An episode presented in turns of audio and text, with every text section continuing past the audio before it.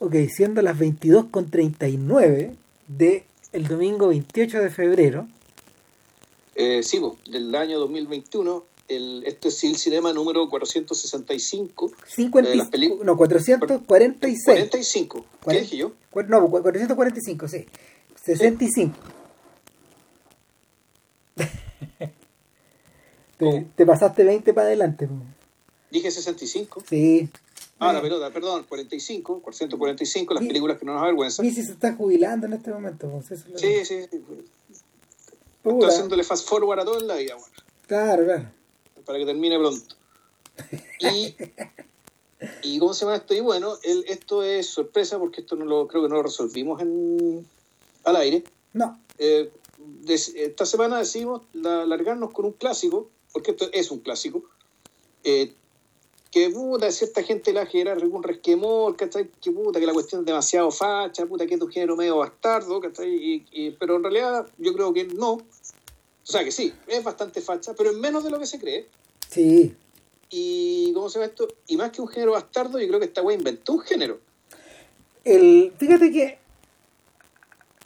en, el, en la librería, perdón, en la biblioteca del Campo Oriente había, en algún momento, llegó un libro que era sobre, un libro español bastante choro, que era sobre el noir. Ya. Lo que más me gustaba del libro, en el fondo, es que tenía una aproximación maximalista. Entonces, los tipos decían, cuando, cuando hablamos de noir, estamos circunscritos a una determinada, a una determinada lógica de películas que la gente como que tiene, tiene grabada en la cabeza y es eh, blanco y negro, mucho claroscuro, historias de detectives de sus mundos. eh, Claro, de, de bajo mundo, Claro. de algún tipo de, de, puta, de conspiraciones, complot, doctrinas sucias. hombres y mujeres traicioneros. originalmente muy circunscrito una época. Y que las películas contemporáneas, de una u otra forma, le hacen eco a esa época también. Claro, entonces estos hueones utilizaban una aproximación maximalista, es decir, lo que estamos, de lo que vamos a hablar es del noir y de y de, de lo que genera en torno alrededor. Entonces, ellos sumaron las películas de policías que empezaron a aparecer en el periodo, eh, sumaron películas también de bajo mundo, y en último término, eh, utilizaron el arquetipo de estos protagonistas que son marginales. Entonces, para ellos, por ejemplo, Noir era Fat City, de John Ya. Huston. También y, avalado por la novela y todo lo eh, Noir, por ejemplo, era Los Nuevos Centuriones, una película que yo creo que habría que, habría que ver. Y eh, no sé si para podcast, pero es una película de Richard Fleischer eh, que es sobre policía, que, es, que es- sobre policías corruptos y no corruptos. Y, y que tiene que ver con el otro pariente que estos tipos también metían en el, en el caldo, que era Dirty Harry, Harry el Sucio, que es la película de este podcast. exacto. Eh, se- ¿a qué- ¿A raíz de qué salió esto? La verdad es que no me acuerdo. Yo creo que debe haber No, pues fue una idea tuya. Yo, sí. Sí. Sí, Porque a ti se te ocurrió, ¿sabes? Que hagamos Dirty Harry, weón, y, y ya.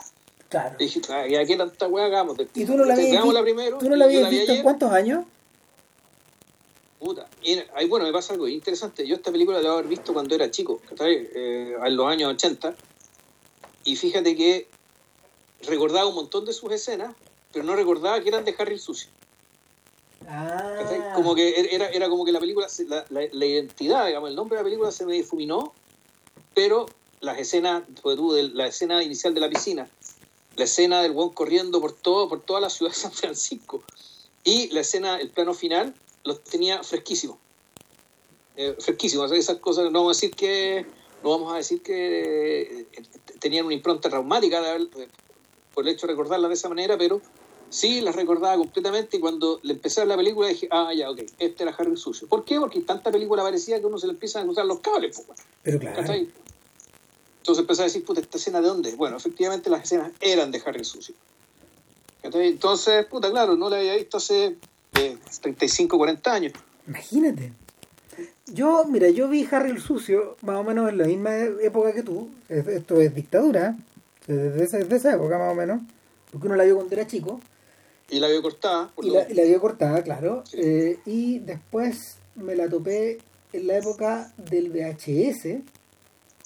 y aunque no aunque yo te diría que no yo creo que fue no fue probablemente fue en el cable o en DVD yo la volví, la había vuelto a ver una vez más o sea en los 90 eh, claro por ahí por ahí porque pasaba una cosa interesante en la época del VHS eh, la, la, lo que andaba circulando eran las secuelas. Eran las secuelas sí. Eran las secuelas. Películas que de hecho Eastwood nunca tuvo mucho ánimo de, de hacer. Son películas son películas básicamente alimenticias. O sea esa es la esa es la, la relación que él tiene que él tiene con esa con la franquicia que, o como dice como dice el gran Antonio Martínez velando por su mujer y sus hijos. Ah, claro y, ah. Y, y en el en el caso en el caso de en el caso particular de, de, de en el fondo velando por la relación que él mantenía eh, con Warner Brothers. Eh, a ver, Dirty Harry, Dirty Harry, de alguna manera, tal como dice Juan Pablo, es la estación de partida de un género entero, pero también es la estación de llegada de otro, y es de, es de donde ahí, es de ahí de donde los de donde estos, estos tipos de la, de la enciclopedia del noir se colgaban. O sea, para ellos, para ellos eh, Harry de alguna forma era la culminación de un, de un del arquetipo del arquetipo del oficial de policía que a su vez él mismo está de alguna forma fuera de la sociedad no está integrado a la sociedad a esto, a esto que lo rodea y, y la película la película eh, aunque, aunque está eh, en la cabeza del espectador marcada por una serie de escenas violentas y que van asociadas a una figura de autoridad, en el fondo la película narra, el, a mi parecer, narra el instante en que este hombre finalmente quiebra con esa quiebra con la institución. O sea, entendiendo que la institución es, es realmente, como dice Ram, es lo único que eh, es que es interesante el fenómeno. ¿Por qué? Porque un personaje que la historia lo cuenta y lo vamos a contar a modo de spoiler, porque imaginamos que todo el mundo vio Harry el Sucio, por lo tanto no vamos a contar la película. No. Eh, a esta altura no tiene sentido. El, bueno, el, en rigor, y aquí puta, voy a empezar a la lata con la referencia, digamos, y la, y la descendencia, pero esto, al igual que Arma Mortal, el Harry Callahan eh, es viudo. O sea, es un personaje que encuentra eh, que ella era policía, era, perdón, estaba casado cuando era policía. La película al principio te dice que la esposa no está. Entonces uno lo que adivina es que la esposa se separó, Porque este weón efectivamente un obseso de la pega. Y es un, policía que tiene puta, que, tiene este instinto depredador, digamos, que tiene que cazar a alguien. Es pillar un weón. Y, en el fondo y, hay una, uno podría asumir que esto es una es una adicción, que, es la adicción una adicción al logro, digamos, donde el logro consiste en agarrar huevones, o sea, pillar gente, capturar patos malos, y, y hacerlo además de una manera, y hacerlo además a su manera, y eso ya más bien un rango de personalidad, digamos, que probablemente lo tenía de antes que, que era viudo. Pero el punto es que uno en la película no entiende, o sea, uno al principio uno, tú sabes que él, él, él estuvo casado, pero ya no lo está, uno no sabe si está separado o está viudo, y en algún momento de la película te das cuenta que el tipo está viudo, que está ahí sin embargo, y, y, y, la, escena, digamos, y toda la conversación que te da con la que sería con la que con la novia de su compañero, Chico González, o Chico Rodríguez, no me acuerdo cómo se llama. Chico González. Eh, Chico González, él, es que él, en el fondo, él, desde que murió su esposa, se aisló de la sociedad y la forma de aislarse de la sociedad es metiéndose de cabeza en el trabajo policiaco. Entonces, eh, es interesante que, el, este trabajo eminentemente social, de bienestar social, que, que, que cierto medida el bienestar de la sociedad de una manera, de la manera más sucia, digamos que estoy, o la manera más ruda, eh, su forma de, eh, su forma de participar en la sociedad a través de su trabajo el mismo mecanismo que lo termina aislando radicalmente. Y, la, y por lo tanto, la película lo que termina contando, y esta escena es famosa, que es cuando este tipo tira la estrella al agua, en el fondo el tipo deja de ser Paco, en realidad lo que está haciendo está cortando el último vínculo que lo ata a la sociedad. Exacto. O sea, Entonces, en, ese sentido, esta película es el. Es como puta. Me imagino que dentro de la lista de historias, historias arquetípicas que hay, esta historia arquetípica no es el camino del héroe, sino el camino, una especie de camino de santo, ¿cachai? El tipo que se desprende y se desprende y se desprende hasta que ya no le queda nada. Eh, y en ese sentido, el por qué Eastwood eh, le disgustaron, les disgustó tanto en principio ser las otras. Y, y- y- y fue, fue un poco avasallado al final porque ya no podía decir que no. no. O sea, no. El, y eh, lo que sí ocurrió fue que gradualmente, eh, y, y, y para terminar de contar la historia de estas secuelas, las secuelas son cinco, o sea, las secuelas son cuatro. Eh, Magnum 44 en realidad es un guion de Michael Cimino que fue no fue hecho para Harry el Sucio Ya. Y, y que y que de alguna manera tenía cierta ligazón con, con la idea de que este personaje en realidad que está que continúa al margen se enfrenta a un grupo en extremo fascista de, de policías que han decidido eliminar a, a delincuentes por oficio y este, este grupo involucra a jueces alcaides de prisión o sea, es un grupo que tiene poder en el fondo A- alto intento de blanquear a Harry, hay que decir. pero claro, claro, o sea, el, el, yo creo que en parte, en parte por eso lo hicieron. No es una mala película, pero sabes que no es un filme de Harry el Sucio. Ya. Cuando uno lo ve dice, no, pues este no es el personaje. Y de hecho, en la tercera película, la tercera película que transcurre, que tiene un final famoso en Alcatraz, que se llama Sin miedo a la muerte, se llama, eh, ay, no me acuerdo el nombre en, en, en español, The Enforcer puede que ser que se llame en, en, en inglés. Eh, Lo debo decir con vergüenza que no he visto ninguna secuelas. no, es que no, es que no, no, no ha lugar nomás. pues. Lo, lo mejor de la película es una gran actuación de una compañera de Harry el Sucio. Porque está, está este, está este, está este chiste, está este chiste interno de la serie de que o si eres compañero de Harry el Sucio, o mueres, Cuando terminé en el hospital. o termináis en el hospital, o termináis yéndote de la, de la policía también. Que es lo que le ocurre, que es lo que le ocurre a Chico, el personaje que interpreta eh, Rani Santoni. Y, y que le Sí, pero ojo, él, él no se va, él, él no se va, ¿cachai? él digo, él se va porque eh, no es por culpa de Harry el Sucio, de hecho No. termina entendiéndose bastante bien. Y tampoco se va, él dice que se va por el tema del riesgo inherente al trabajo y qué sé yo, pero en el fondo queda clarísimo que él se va por su esposa. Claro, porque en el fondo es por lo, la novia. es lo que valora. Y ahí, Sí. una vez que una vez que se aclara eso, nos pueden contar por fin qué pasó con la esposa de Harry, que falleció. Falleció en un accidente que no tiene nada que ver ni con los pacos, ni con... O sea, el tipo puede ser un vendedor de seguro y su esposa se puede haber muerto en la misma cuestión. Un accidente de tráfico con un, chocando con un curado. Claro, ahora te da la sensación de que eso, ese, esa, mm, esa muerte fortuita y fútil, por decirlo de alguna manera, eh, contribuyó bastante a, a marginar aún más a este personaje de la sociedad. A cortar un Sí. lazo más, un lazo más. ¿cachai? Y, y probablemente eh, eh, es el lazo, es el lazo que, que está al principio, que está antes de la película, que está, que, que, que comienza este movimiento interior de- de- de despojarse, del que habla, del que habla Vilcher recién. Ahora, la tercera película tiene una tremenda actuación de Time Daly, que más adelante se convirtió en mujer policía también, pues en Cagney y Lacey. Ella, ella era Cagney o Lacey, era la rubia, la morena, No, era la morena. la morena, ya, de pelito corto. Claro, gran, gran actuación. O sea, de- desborda la película. Y es muy divertido verla y, y, y yo, y si tú me preguntás, ella es el mejor compañero que tuvo Harry Sucio jamás. Ya.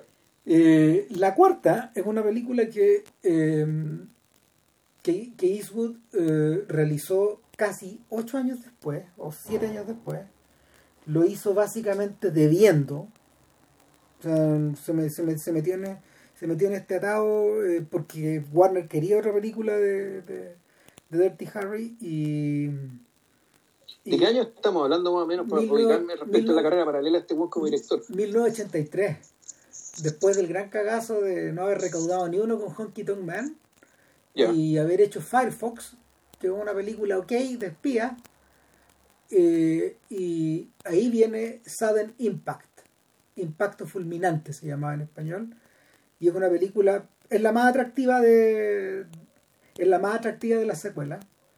Es una película que también pudo haber sido al margen. Es una película que está muy relacionada con, con otra que Eastwood realizó eh, en paralelo que se llama Tightrope, en la cuerda floja, que es un, es un filme muy interesante. Es, ese sí que es noir. Y es un filme donde donde hay un policía que comparte algunos rasgos medio psicóticos con, con el sujeto al que persigue y todo esto está ambientado en un Nueva Orleans que donde, donde el camino de la ley va por el ladito del camino del camino criminal y, los, y, las rutas se cruzan porque en el fondo en esa ciudad todo se conoce entonces eh, es prácticamente un filme que Eastwood mandó a dirigir por otra persona pero que queda dentro de su obra como director. Y, y la quinta película es una que, una que bueno, la cuarta, la cuarta Sudden Impact que es famosa por esta frase Go ahead, make my day, que, que es una que es una de las primeras frases como de Paco o de hombres con pistola que, que, rematan en, no sé, hasta la vista baby, desde por ahí vienen todas esas cosas. Y, y es un catchphrase que, que, que, hizo, volvió famoso en su momento, pero bueno, la quinta película es para olvidarla. Se llama Sala de Espera al Infierno, de Deadpool. Y, y, el, y para ese entonces, Eastwood había acumulado el suficiente poder como para decir ya que no. Que no, que nunca más. ¿Cachai? No, y que, que el, personaje ya era bueno jubilarlo porque de hecho había, el mismo lo ha explicado alguna vez, había, eh, había excedido o había sobrevivido a sus tiempos. Sobre todo eh, sobre todo en el marco de en el marco de las armas mortales que en ese tiempo iban por su segunda película.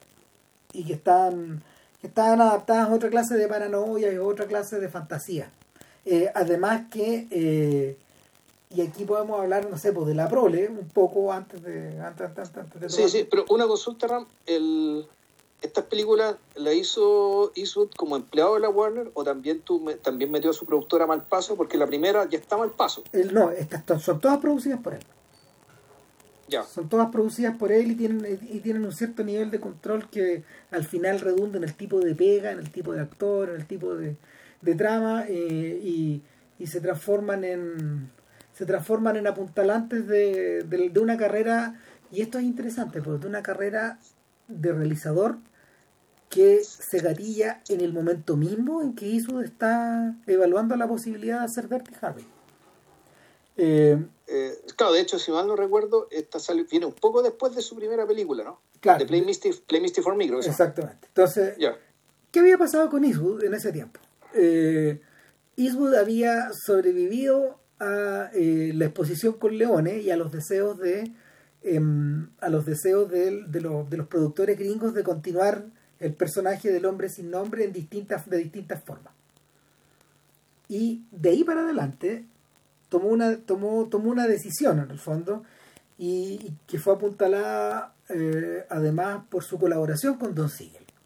La primera película que hizo con Don Siegel se llama Cougar's Bluff y es la historia de un, de un ranger, de un Paco, de, que, que, pero que... Un, rey era un paco rural. Exactamente, que es rural y que tiene que eh, ir a cazar un sujeto a la gran ciudad.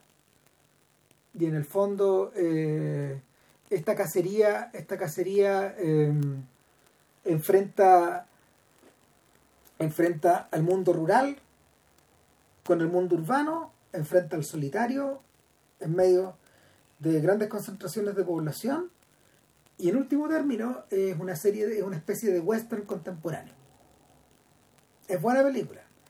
Después Eastwood se, se, dividió en varios, en varios personajes. Uno, por un lado estaba el, el que hacía películas de militares con donde las águilas se atreven y Kelly's Heroes. Por otro lado, eh, el deseo de, no sé, pues, de, de, de, desmarcarse de los roles de hombre duro y que, que termina haciendo y, que termina con eso cantando en un olvidable Paint Your Wagon de Joshua Logan, que era una adaptación de una obra musical para, para el olvido. Y, eh, y el regreso también alimenticio a los western con una película que se llama Cuélguenlo hasta morir, Hang Em High, que, que de alguna manera volvió a rehacer en, La Venganza, volvería a rehacer años después en La Venganza del Muerto. Ese es Josie Wales, ¿no? No, no, no. Eh, no, esto estamos en el año 68. Entonces, el personaje está pensando qué hacer, aparentemente, pero en realidad tiene bien claro qué hacer. Ahora, en paralelo a eso, el guion de Dirty Harry ya había pasado por diversas manos. Sí, a ver, lo, yo, lo, recuerdo, este, este, el guion es producto de, un matrimonio. Sí. el señor y la señora Fink, no me acuerdo el nombre de pila, que se lo venden a un productor, el productor se lo vende a la ABC, a la tele, y la tele cachó que era demasiado violento, se lo vendió a la Warner. Y en, y en todo ese proceso, puta, se lo ofrecieron a, un, se lo ofrecieron a todo Hollywood, O sea, la lista de personas que rechazó el papel, eh, puta, es grandota, O sea, John Pasando Wayne... por John Wayne, Frank Sinatra, originalmente Frank Sinatra porque el guion además implicaba un personaje mayor, ya que anduviera en, su, en la cincuentena. bueno, también, esa, también era esa la idea, también esa era, es la idea de tener a Wayne por detrás. Claro, o sea, gente, gente mayor. El, y dentro de la. Ya, ya, ya estando el guion en manos de la Warner, se lo ofrece a un montón de gente que está ahí. Y ahí es que tiene la intuición de decir, ¿sabéis que esta cuestión debería ser, ofrezcanse la ISO? Es Paul Newman. Bueno. el, rumor que tiene es que Paul Newman le dice, ¿sabéis que esta cuestión le serviría a ISO? Pasa que eh, mucha de esta gente había hecho papeles en este estilo, y en realidad estos papeles se remontan a los filmes de los hombres G, como se les llama. Es decir, al momento en que eh, Hollywood, en los años, a finales de los 30, decide dejar de hacer películas de gángster y empezar a hacer películas de policía. Sí. Y Ahora, ojo que los G-Men no era cualquier policía, los G-Men, si mal no recuerdo, eran los agentes de, lo que era el FBI, ¿no? O sea, de Hoover, claro. Los hombres de Hoover. Sí, servían como publicidad para el propio Hoover. Sí, exacto. Entonces, ¿qué es lo que pasaba? Estos tipos no eran agentes secretos, no eran investigadores privados, no eran pacos de eh, pacos de, pacos de tránsito digamos exactamente y eh, muchos actores encarnaron a sujetos parecidos desde Dana Andrews que encarna uno de ellos en Laura por ejemplo que es una, una película de podcast a eh, a gente como Kirk Douglas que tiene un papel bien famoso en una película de William Wyler que se llama Historia Policial, Police Story, que de hecho era el, era el rarísimo caso de un noir con prestigio, estuvo candidato al Oscar. bueno, porque es la película que Wyler hizo después de los mejores años de nuestras vidas.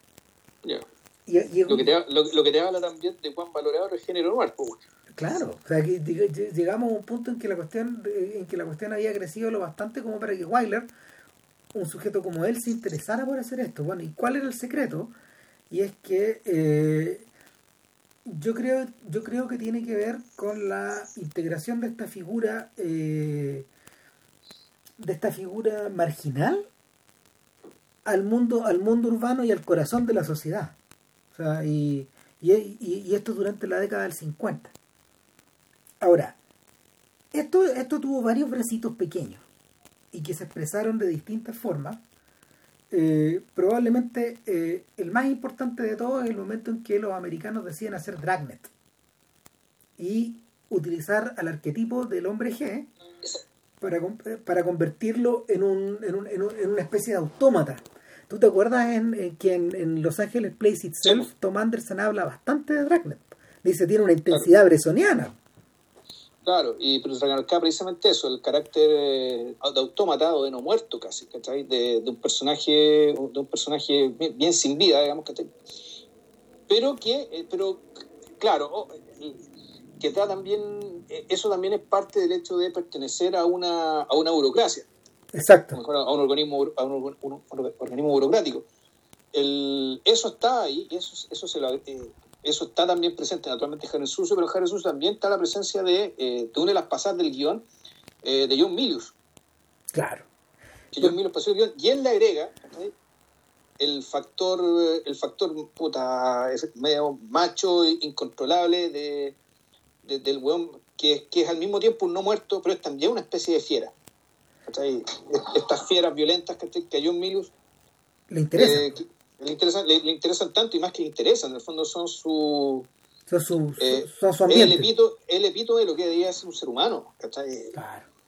El, lo, lo, que, lo que ocurre es que el momento, en el momento en que Emilio no, mira, Emilio no estaba tan perdido respecto de la lectura como de su época, de la lectura de lo que ocurría afuera. Porque porque esta a ver, porque el tremendo éxito que había tenido Dragnet y que también por ejemplo existía en en una, una serie que se llamaba algo así como 777, no sé cuánto Street, que, que la daban en el canal Sony. eh, y, o Adam 12, Área 12, por ejemplo, eh, era que el, uno de la, una de las formas en que Hollywood leyó esto era que eh, había ciertos aspectos de la contracultura que había empezado a, cocinarse lentamente en los 60 que debían ser controlados o policiados. Sobre todo, sobre todo lo que tenía que ver con los sujetos indeseables. ¿Y quién, quiénes eran para esos efectos los sujetos indeseables? Bueno, evidentemente lo que ellos visualizaban como las pandillas y quiénes, quiénes integraban las pandillas o sea, los negros, los inmigrantes, ¿cacha la lógica que utilizan? Y ahí empieza la lógica fascista. Eh, y el, en, paralelo a eso, en paralelo a eso, eh, el, investigador privado o el, o el policía de civil empezó a existir como embrión en distintas partes, en algunos policiales de John Wayne, por ejemplo. Eh, en algunos policiales de en algunos policiales que mm, cómo se llama que que se que se desmarcaban un poco del arquetipo del el investigador privado. Básicamente son dos.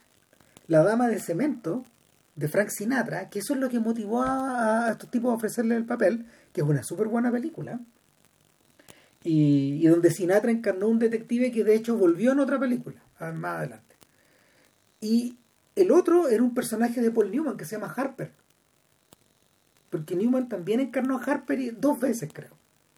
Y seguramente por eso mismo se lo ofrecieron. Ahora, eh, el, el, el arquetipo que termina por. El, el, arquetipo que termina por marcar esto es el personaje de Bullet de Peter Yates la película de Peter Yates protagonizada por Steve McQueen. También esa y por, y, por la cual McQueen rechaza, ¿cachai? también le ofrecieron el papel, por eso mismo. Y también lo rechazó precisamente para no repetirse. Claro, pero estaba demasiado fresco en la memoria, además era la misma ciudad, imagínate.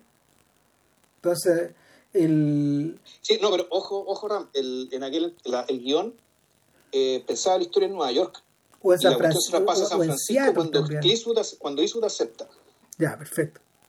Entonces, acá, mira, yo estaba mirando acá en la Wikipedia que hasta Terrence Malick le pegó una repasada al guion, pues. Sí, pues, exacto.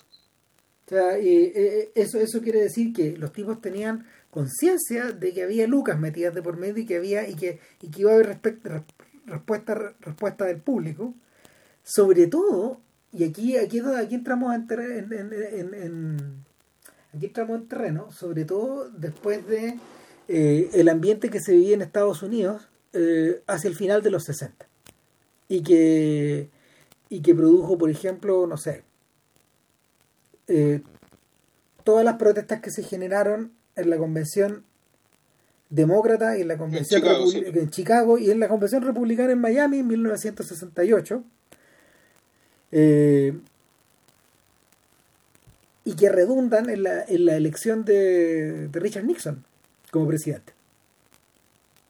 Un, un Richard Nixon que eh, fue apoyado paradójicamente no solo por figuras ligadas a la derecha desde hace mucho tiempo como, como Reagan, que se estaba tirando como gobernador de California, sino también figuras como Charlton Heston, que estaban, que habían empezado eh, la década, igual que Marlon Brando, muy vinculadas a los derechos civiles, a la lucha por los derechos civiles.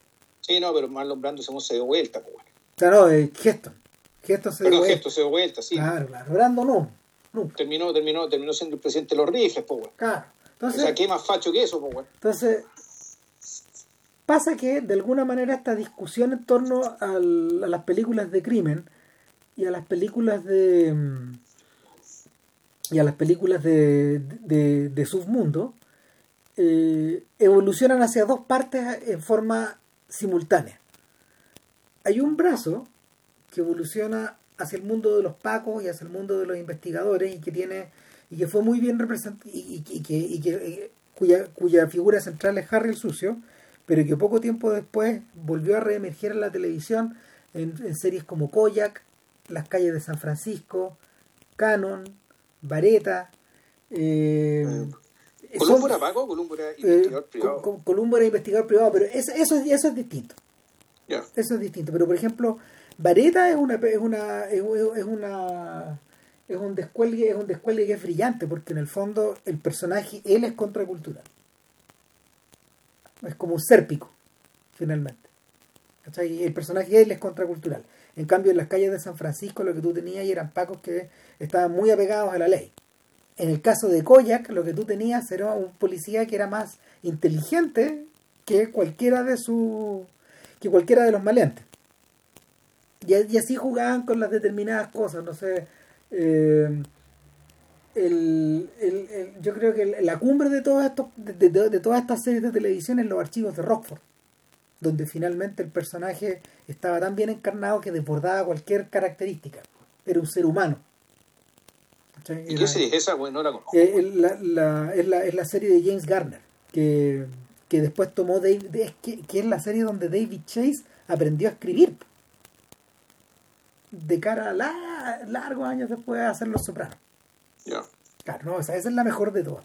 Lejos. Está, está escrita como los dioses. Se pasó. Y, pero claro, o sea, e, esa, esa es una vertiente. Y la otra vertiente, la otra vertiente es la vertiente del padrino. Que, que había sido ya explorada en diversos filmes de mafia que eran de pequeño perfil y que finalmente terminaron a Puso, a Mario Puzo, inspirado a, inspirándolo a, a escribir una novela de tipo bestseller. Entonces ahí es donde se dividen esos mundos. Y, y Callahan quedó, Harry Callahan quedó eh, sanguchado un poco eh, en un momento como, en un momento de, en un momento como de cambio de guardia de la de esta contracultura que todavía existe eh, y, a, y, y, y enfrentando enfrentando también a una especie como de pulsión neoconservadora que está empezando a surgir. Y por otro lado como la respuesta como la respuesta van de eh, de sujetos que están al margen del sistema a esa contracultura. Y el que lo leyó el, el, yo creo que más que Eastwood quien lo leyó perfecto fue Donald Siegel Don Siegel el director.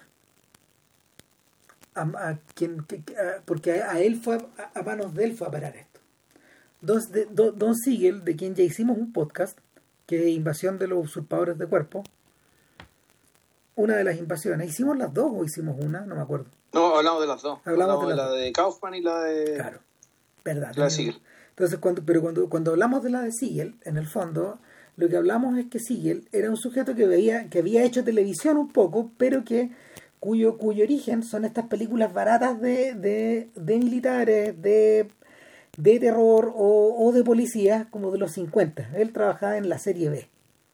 Y eh, en, su, en su lenta evolución, durante los 60, él empezó a utilizar otra, eh, empezó a utilizar otros arquetipos, hizo, siguió haciendo películas de cárcel, siguió haciendo películas de, de, terror o siguió, o siguió metido en el western, pero encontró un muy buen vehículo en Eastwood y, una, y un súper buen alumno o sea, de hecho, buena parte del acercamiento que Eastwood, el joven Eastwood tuvo a, a, la dirección cinematográfica vino de él, y los consejos de producir las películas vinieron de Siegel también. Y, y en cierta medida, eh, Siegel, para ese entonces, igual que su contemporáneo Robert Aldrich, estaban interesados en hacer, en hacer películas, en hacer películas que que de alguna forma tocaran la, teca, la tecla de la masividad, pero que por otro lado fueran súper puntuadas. Siempre puntuadas. O sea, eh, el Dirty Harry es contemporáneo un poco del Emperador del Norte, que también es una película bien puntuada, ¿te acordáis? Esto, que no creo. ¿Cuál es el Emperador del Norte? El bueno? Emperador del Norte es una película acerca de eh, sujetos que viajan en trenes durante la depresión y de los policías que de, de, de, los de los policías o oficiales o oficiales de la de, del, del tren que los fajan. Ya. Yeah. entonces una es una suerte como de lucha de titanes pero al mismo tiempo una enorme crítica social. Tiene una enorme carga social.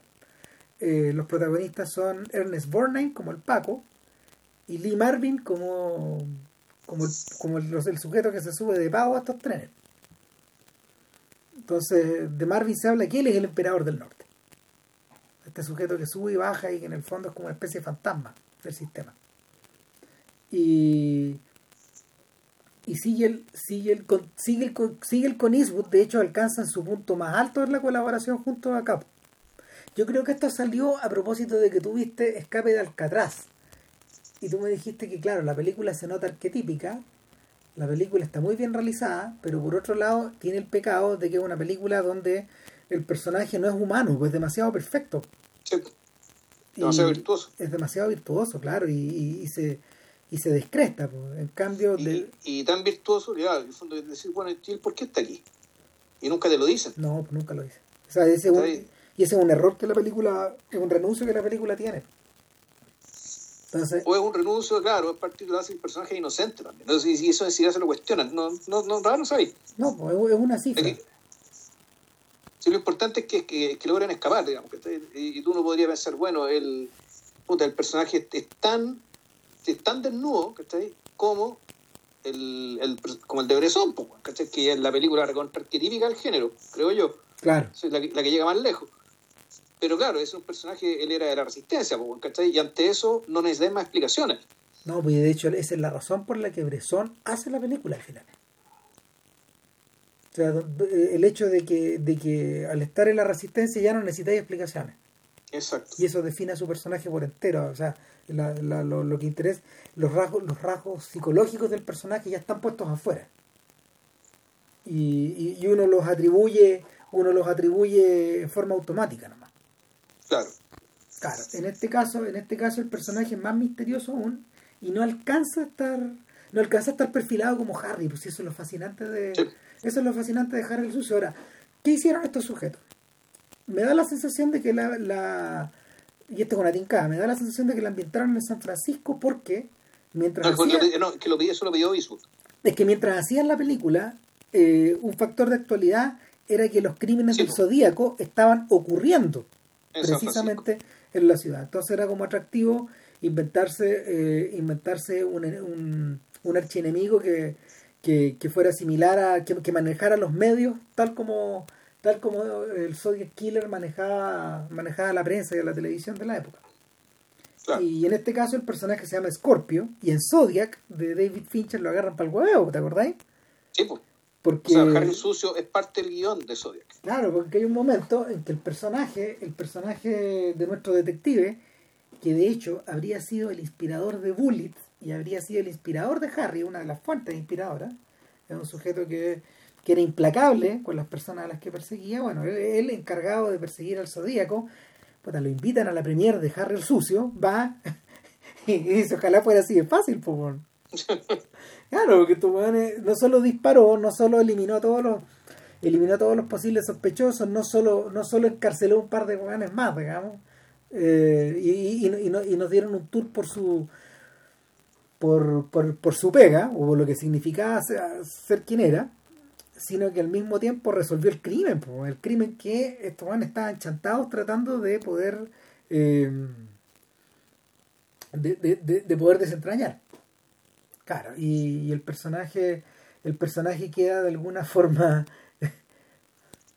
queda bastante interpelado por la película, pero al mismo tiempo entre entre fastidiado y, y un poco avergonzado también, porque porque esto no es trabajo policial, pues, y, es verdad, yo creo que una de una de uno de los motivos por los que Harry el Sucio fue mal entendida en su época es que no es un filme policial en el sentido de atrapa ladrón, estrictamente. Utiliza ese, utiliza ese gran marco para hablar de otra cosa. Ahora, eh, a grandes rasgos, la, la, la, narrativa de la película es bien hierática y esquemática. Eh, el filme se inicia, el filme se inicia y lo, y lo voy a lo voy a eh, lo voy a describir en muy pocas palabras en el fondo. El filme se inicia eh, con una con una pistola, con un rifle con silenciador.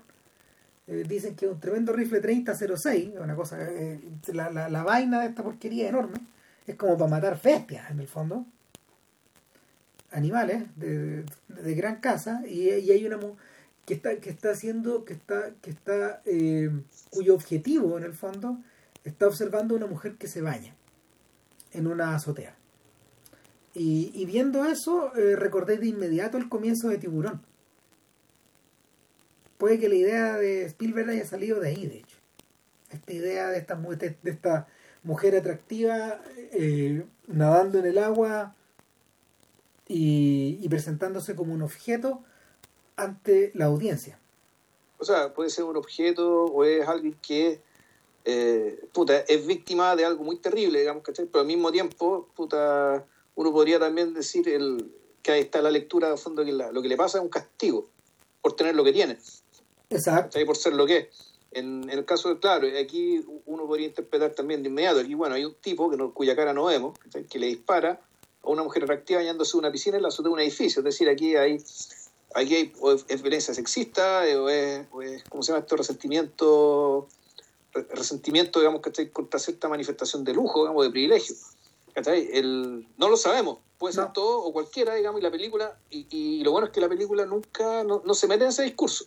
No. Siempre te lo deja te lo deja te lo deja ahí porque el, el- el personaje en realidad empieza a matar de manera aparentemente aleatoria y una de las gracias que tiene también la película y me gusta eso es que tampoco juega con el tema de la, de la identificación es decir yo a este sujeto lo voy a capturar tratando de parecerme a él ¿cachai?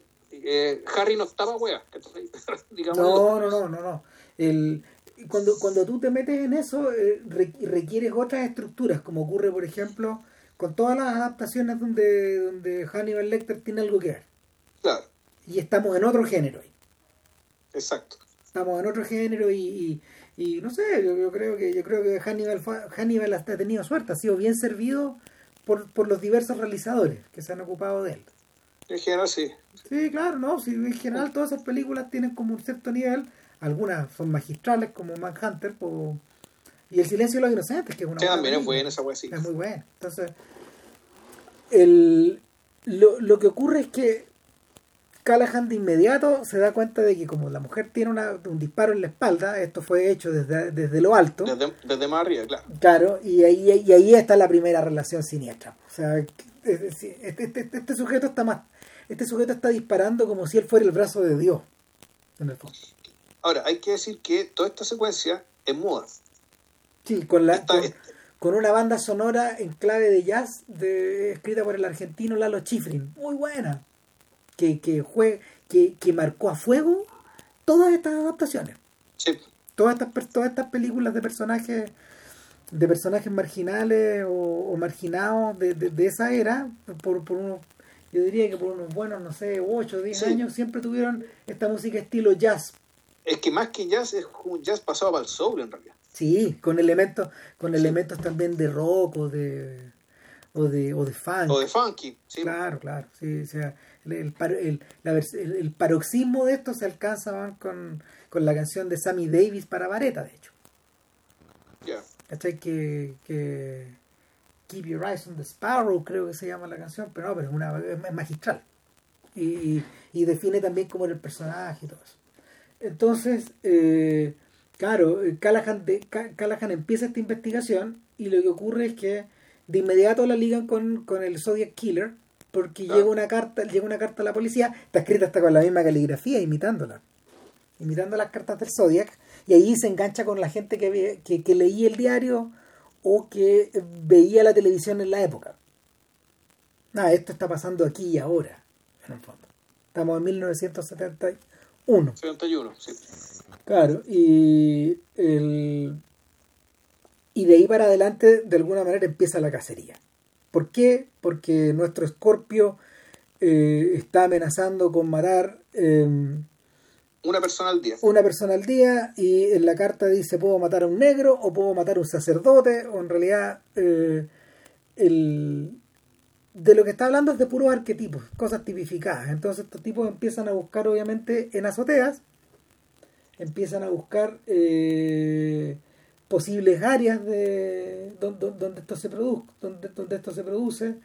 Y Callahan, el inspector 71, queda un poco al- queda un poco a cargo de esto y porque él es el que encuentra la carta porque él, el que, porque él es el que encuentra la carta y de inmediato eh, de inmediato ya entramos en el de, inmediato ya entramos casi en el terreno de lugares de lugares que se van a hacer muy comunes. Del cliché por ejemplo claro el tema de que efectivamente la, la extrema individualidad de Callahan digamos y cuya individualidad se manifiesta principalmente en un desprecio por el procedimiento es decir él, él, él, parece ser una, una especie de adelantado que entiende que el nivel de corrupción y de, disolución social es tan grande, digamos, que en realidad no está para perder el tiempo llenando formularios ni estar levantando cargos, Y claro, y pone un ejemplo, y pone el ejemplo con el cual lo presentan. Entonces, esto está hecho, la escena está puesta, digamos, para eso. En que, puta, el alcalde dice, oiga, ¿sabe Callahan? No creo que tengamos el mismo problema el año pasado, puta, en el fondo que lo están acusando de gatilla fácil. Y Callahan responde, puta, si, si veo un tipo desnudo con un cuchillo persiguiendo a una mujer. Y con una erección. Claro, y con una elección yo asumo que la quiere violar, digamos, no le entregar el correo, Por lo tanto, supongo que estoy en mi derecho de dispararle. Y el eh, alcalde dice, ¿sabe que sí? Puede ser que tenga razón. Fíjate que en ese sentido Callahan es una figura que es regresiva y nos devuelve nos devuelve al momento anterior a, a que Wyatt Earp se enfrente con los Clanton en el corral OK. O sea, cuando, cuando cuando John Ford hace en el año 46 eh, My Darling Clementine y, vuelve a contar esta historia, que, es un filme, que, que, una que es un episodio fundacional para cierto folclore, pero, pero, pero al mismo tiempo en la mirada de Ford para cierta conducta cívica que hay que mantener eh, hay que mantener en los centros urbanos, por ponerles un nombre. Eh, lo que hace lo que hace el personaje de Henry Fonda es investirse de, el, de la autoridad, del poder que te da la autoridad del Estado, en este caso, y en último término, de, del poder que te concede la ley para, para combatir el crimen. Entonces, claro, ¿qué es lo que, lo, lo que ocurre en, My Darling Clementine? Es que a la hora de a la hora de que Wyatt Earp vengue a su hermano, asesinado injustamente por los Clanton, él no decide hacerlo como un pistolero más, sino que se convierte en el alguacil de Tombstone. Y enfundado en la autoridad que te da la hebilla, despacha a los Clanton. Y cuando cuando cuando ese mm, cuando esa deuda de alguna forma que los Clanton han contraído con la sociedad está pagada, él se va. Y se, y se desliga de esa, de esa autoridad. Pero, claro, la sugerencia, lo, que, lo, que, lo que Ford parece estar sugiriendo es que después de ERP, todo lo que viene es la ley. Eh, el poder de la ley y la gradual desaparición de estos sujetos que ejercen la injusticia o la justicia por ellos mismos. Que de hecho es la, eh, ese, a, ese tema em, Ford vuelve casi 20 años después en Liberty Balance. Claro. O sea, a Ford le interesa, le, interesa el clivaje.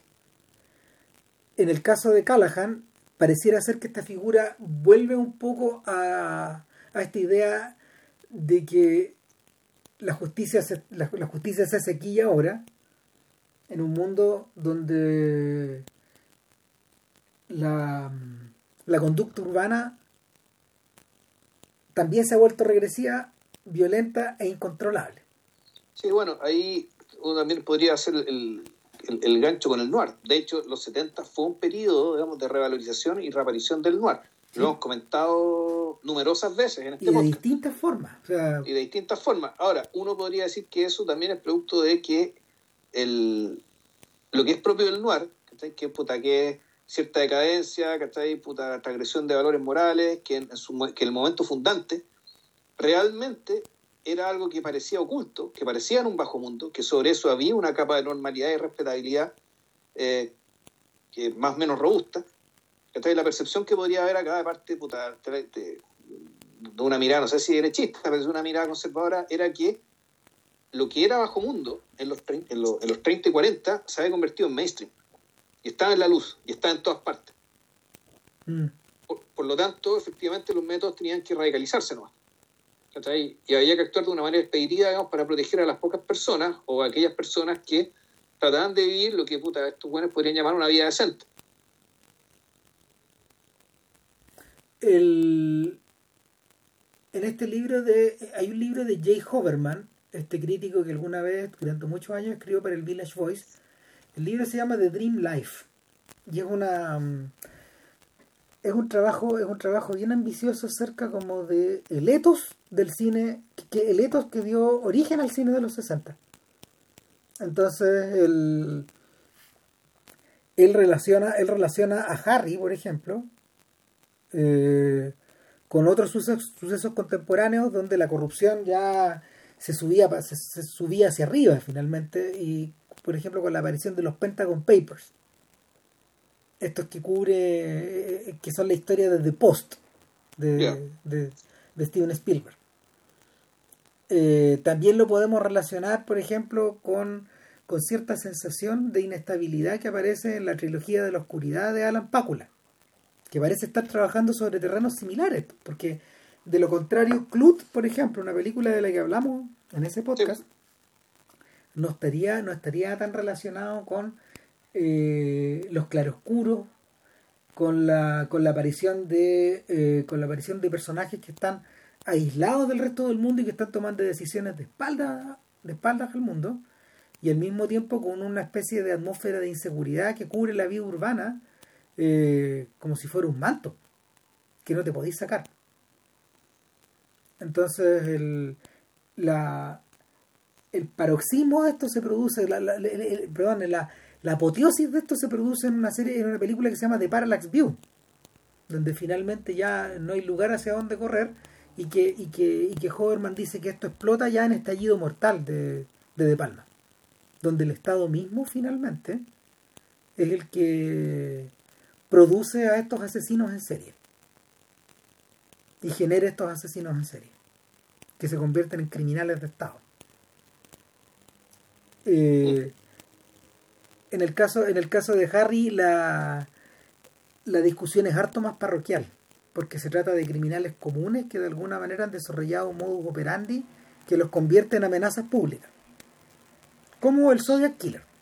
Claro, como el Zodiac Killer. Y, claro, y, y, interesante que, en el fondo, la, la película nunca se hace, nunca se pregunta, y, Harry, porque está siempre la mirada de Harry, que en el fondo la gente que hace esto es gente que está enferma, claramente está enferma. El, y que y el, hecho de que estos personajes, digamos, proliferen, se está hablando, digamos, que de que la enfermedad no es solamente individual. ¿ya? Sin embargo, esta película por ningún lado se hace cargo de esto. O sea, no... Ni siquiera se hace la pregunta, incluso teniendo, poniéndole, uno podría pensar, bueno, eh, la película va para allá, te ponen a Chico González como compañero de Harry, porque Chico es un sociólogo.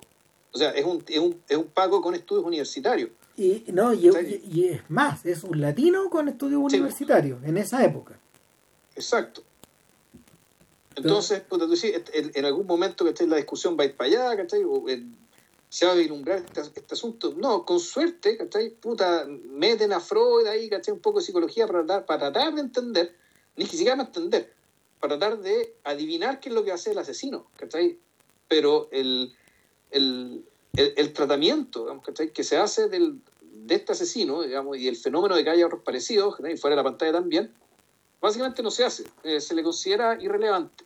De hecho, la, la estrategia que sigue Lee que, que, utilizaron a la hora de, de, de, seleccionar a de seleccionar a Andy Robinson como Scorpio eh, es una, es, una, es una estrategia que es muy pragmática. Él lo vieron interpretar un papel en, una, en, un, montaje, en un montaje del idiota de Dostoyevsky, en una adaptación teatral.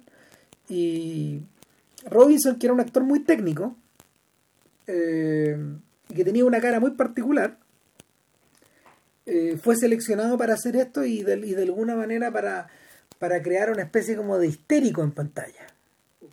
Es un personaje que es un personaje que eh, por un lado es un histérico, por otro lado es un sujeto que, eh, y Robinson trabaja súper bien la gestualidad este de, de, de, un tipo que a la audiencia le emerge como repelente y repulsivo. O sea, puta, es, divertido porque ese personaje, obviamente, Robinson era un tipo, era un pacifista radical, digamos, que, el hecho de disparar un arma y tenerla le generaba una molestia tremenda. Lo mandaron al psicólogo, ¿cachai? Para que no se le notara la muesca de asco cuando disparaba. Y nunca se le pudo quitar del todo, digamos. Yo creo que eso también termina definiendo el personaje. Es un personaje que en realidad tú no sabes si siente placer o no. ¿Qué tipo de placer siente cuando hace lo que hace? Eh, y que, y que, y que además, puta, volvemos, es, el, es un personaje que el, es, es bien indescifrable. ¿cachai? Parte de la base es que el personaje no sea, tú no, nunca entiendas por qué hace lo que hace. No es, no es tampoco el objetivo de la película, ¿cachai? Convertirlo en un enigma. Eh, sino que más bien es básicamente encarnar una especie más radical, ¿cachai? Que viene de la nada, que es, es, es aparentemente impredecible, aunque eh, en algún momento efectivamente predicen lo que va a hacer, o, creen que predicen lo que va a hacer, y efectivamente lo logran. Pero hay que decir que este, este es un caso súper extraño, porque un, es un su personaje fue sumamente tuvo un tremendo impacto este tipo tuvo que sacar su nombre de la de la línea telefónica para la gente lo llamaba para insultarlo o sea el hizo tan bien la pega que puta, efectivamente se convirtió en una especie de enemigo del pueblo en, en, la vida real y sin embargo eh, puta no nunca más lo vi po. Fíjate que viéndola, viéndola con la Ale, la Ale decía que a, él, a, ella, a ella le recordaba, a ella le recordaba mucho a, al Alex Delarge de, yeah. de Malcolm McDowell. Y hay algo de, hay algo de eso de, en los ojos y en la sonrisa de. Sí, sí la forma de cara también, sí. Claro, son filmes que son contemporáneos, se están realizando prácticamente a la misma, a la, a la, a la vez. Y, yeah. y hablan, y bueno, y, y, y, esos dos protagonistas eh, finalmente son figuras, son figuras bastante banales. O sea, su, el, el el mal que ellos proyectan proviene de cierta banalidad o de cierto o de cierta mm, o de cierta lectura de la vida urbana donde ellos eh, pueden convertirse también en cazadores de eh, en, en, en, sujetos que salen a cazar presas también claro, eh, por aburrimiento en parte claro en parte sí. en parte en parte por en parte por hastío en parte por en parte por cómo se llama por una sensación también de de asco, claro. de odio. Claro, pero es una, una perversión, pero en el fondo, el, ¿qué, qué es la, qué, es la, ¿qué es la nebulosa? Es decir, la película no está encargada de diagnosticar esto. No. No es parte del asunto, no es importante.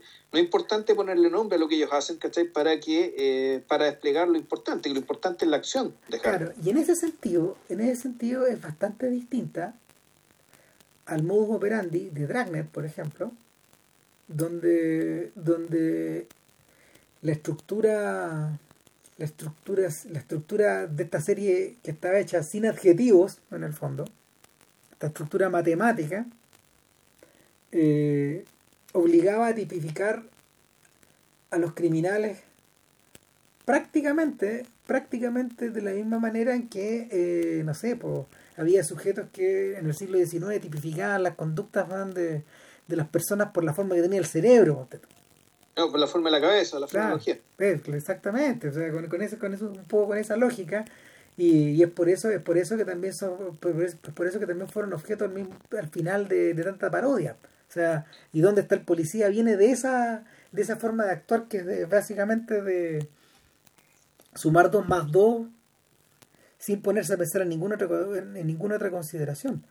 Ahora, eh... bueno, tam también es distinta, por ejemplo, la arma mortal que si bien la arma mortal son hijas directas de Harry Sucio en cuanto a perfil del personaje, si mal que mal Martin Riggs es la versión cómica de Harry Sucio. Claro, y es la, versión, wea, es la versión adaptada a los 80, ya cuando, cuando, cuando el neoconservadurismo está, está, en el poder. Está jugando local, digamos. Claro. Pero donde aquí es importante, donde, lo, donde los enemigos son complots, son mafias, ¿cachai? son grupos organizados. Hay una lógica. Claro, o son o son sudafricanos, por ejemplo, que están traficando oro, o son tratantes de blancas. O son, o son chinos, o son chinos que están ahí tratando eh, de, de, ¿cómo se esto? De, de, de, liberar, bueno, ¿cachai? A unos líderes mafiosos, bueno, O son carteles claro. de droga, etcétera. Mm. Ahora, donde, donde sí está aplicado, donde sí está aplicado probablemente no, no la psicología, sino que una muy buena caracterización de, de los orígenes de este personaje, de lo que en el fondo te sugieren y te dicen bien poco, eh, es, en el, eh, es, en Harry mismo. O sea, claro. eh, lo dice muy a la pasada, pero Callahan es un hijo de Potrero Hill. Y se lo dice un, una, mm, un patólogo afro, que, que, que, que, con él están viendo una de las víctimas, de hecho. O sea, nosotros, bueno, nosotros, los potreros Hill Boys, tenemos que cuidarnos entre nosotros, le dice, le dice este, este tipo a, a, Harry. Bueno, Potrero Hill, eh, entiendo que es una localidad que está ubicada al sur de San Francisco. No es exactamente una ciudad, pero es una, es una, es una localidad que es más grande que, eh, más grande que una villa y que es bastante antigua. Eh, ha tenido diversos habitantes a lo largo del tiempo. Casi siempre gente que llega y que llega desde fuera, es decir, son personas que son personas que llegan que llegan desde fuera, que básicamente son como inmigrantes en el fondo. Eh, y yo cuando escuché la cuando escuché el nombre dije, yo esto lo he escuchado antes. Y me puse a buscar. Y resulta que eh, uno de los habitantes famosos de Potrero Hill es O.J. Simpson. Y, y esto, esto, lo, esto lo detallaban en. Esto lo detallaban, de hecho, en, eh, en, este documental como de nueve horas de duración que dio ESPN, que formaba parte de 30 for 30, de esa serie. Y claro, eh, Potrero, Hill es un, eh, Potrero Hill es un lugar de, en la segunda mitad del siglo XX donde y, el, en el primer tercio del siglo XX, en el fondo, que eran localidades donde finalmente había gente que era de clase obrera y, y, sujetos que con mucho esfuerzo, con mucho esfuerzo lograban o salir de ahí, o estudiar, o, o integrarse a la sociedad. Y finalmente, finalmente son outcasts, son sujetos que van por fuera. El propio, el propio Simpson creció en un lugar bastante deprimido del sector, que eran unos projects donde había habían lugares abandonados y estos tipos asaltaban esas casas cuando eran niños. O sea, eh, si, vivía y había, había un coqueteo ahí eh, al borde de la ley. Y finalmente da la sensación de que, eh, de que Callahan, que debe haber crecido ahí en los 40, porque tiene la edad de Eastwood, o sea, 41 años, una cosa así. Más o menos, claro. Eh, es un sujeto que debe haber visto de cerca esa pobreza en la, en la depresión. Y, y, que y cuya visión de la sociedad finalmente está marcada por esa está, marcada por eso por, por eso por esa por esas vivencias tan apretadas tan fuertes tan tremendas y al mismo tiempo una sensación también de de, de, lo, de, lo que es justo y de lo que es injusto. Y esa confianza en la capacidad de discriminar qué es lo que, que está de qué lado, en el fondo. Em, el personaje, para todos los efectos, continuaría de alguna manera dejando huella en Eastwood y con, con esta actitud de libertario que empezó a a ser visible eh, de los 70 para adelante. O sea, es un sujeto que eh, como, como, a ver, en cuyos personajes de alguna manera se desprendía esta noción de eh, este tipo tiene su derecho a vivir como él quiera, pero ese es un derecho que se acaba en el momento en que empieza a molestar al otro o a joder al otro o a violar los derechos del otro. Entonces, eh, eso se nota eso se nota cuando Callahan, mientras va en la noche con los 200 mil dólares de, recompensa, llega a un lugar muy oscuro, que es un lugar usado para encuentros sexuales, para encuentros homosexuales. ¿Se acordáis? Sí, pues la cruz. Exactamente, que es una especie de cerrito que termina en una cruz Claro, y hay un momento donde hay un, hay un, chiquillo que en el fondo le hace un pase gay a, a Callahan, pensando que subió hasta arriba, digamos, a tener un encuentro. Claro. Entonces, Callahan, de hecho, en ningún momento se preocupa de nada y le dice, mira, mientras no te cruces conmigo, todo bien, y se va. en, cierta medida, yo diría que el único momento, el único momento donde uno observa cierto racial profiling, como le dicen los gringos, es decir, una, una especie como de una especie de tipificación racial eh, exprofeso, eh, es la secuencia donde nos muestran el modus operandi de Callahan. El tipo ya, una vez encargado de Scorpio, va a hacer un trámite al centro de San Francisco, se da cuenta de que hay un, hay un robo a una institución, a un banco, a lo que sea en proceso, y empieza a esperar que ocurra. O sea, pero es que eh, el, a mí me gustó, es muy, es muy esa escena porque el uno, uno ve al tipo, digamos, y a mí ni cagando se me había ocurrido que estaba en algo, sino que me era parte del paisaje, y sin embargo, Callahan lo ve con unos ojos más agudos que el mismo espectador. O sea, yo creo que es el, eh, es el efecto, a menos que sea un espectador demasiado atento. Pero claro, uno cuando, cuando Callahan cruza la calle, llega al bar donde va siempre, ahí? y ahí hace la pregunta, oye, ¿qué onda ese auto que está allá, que está ahí atrás?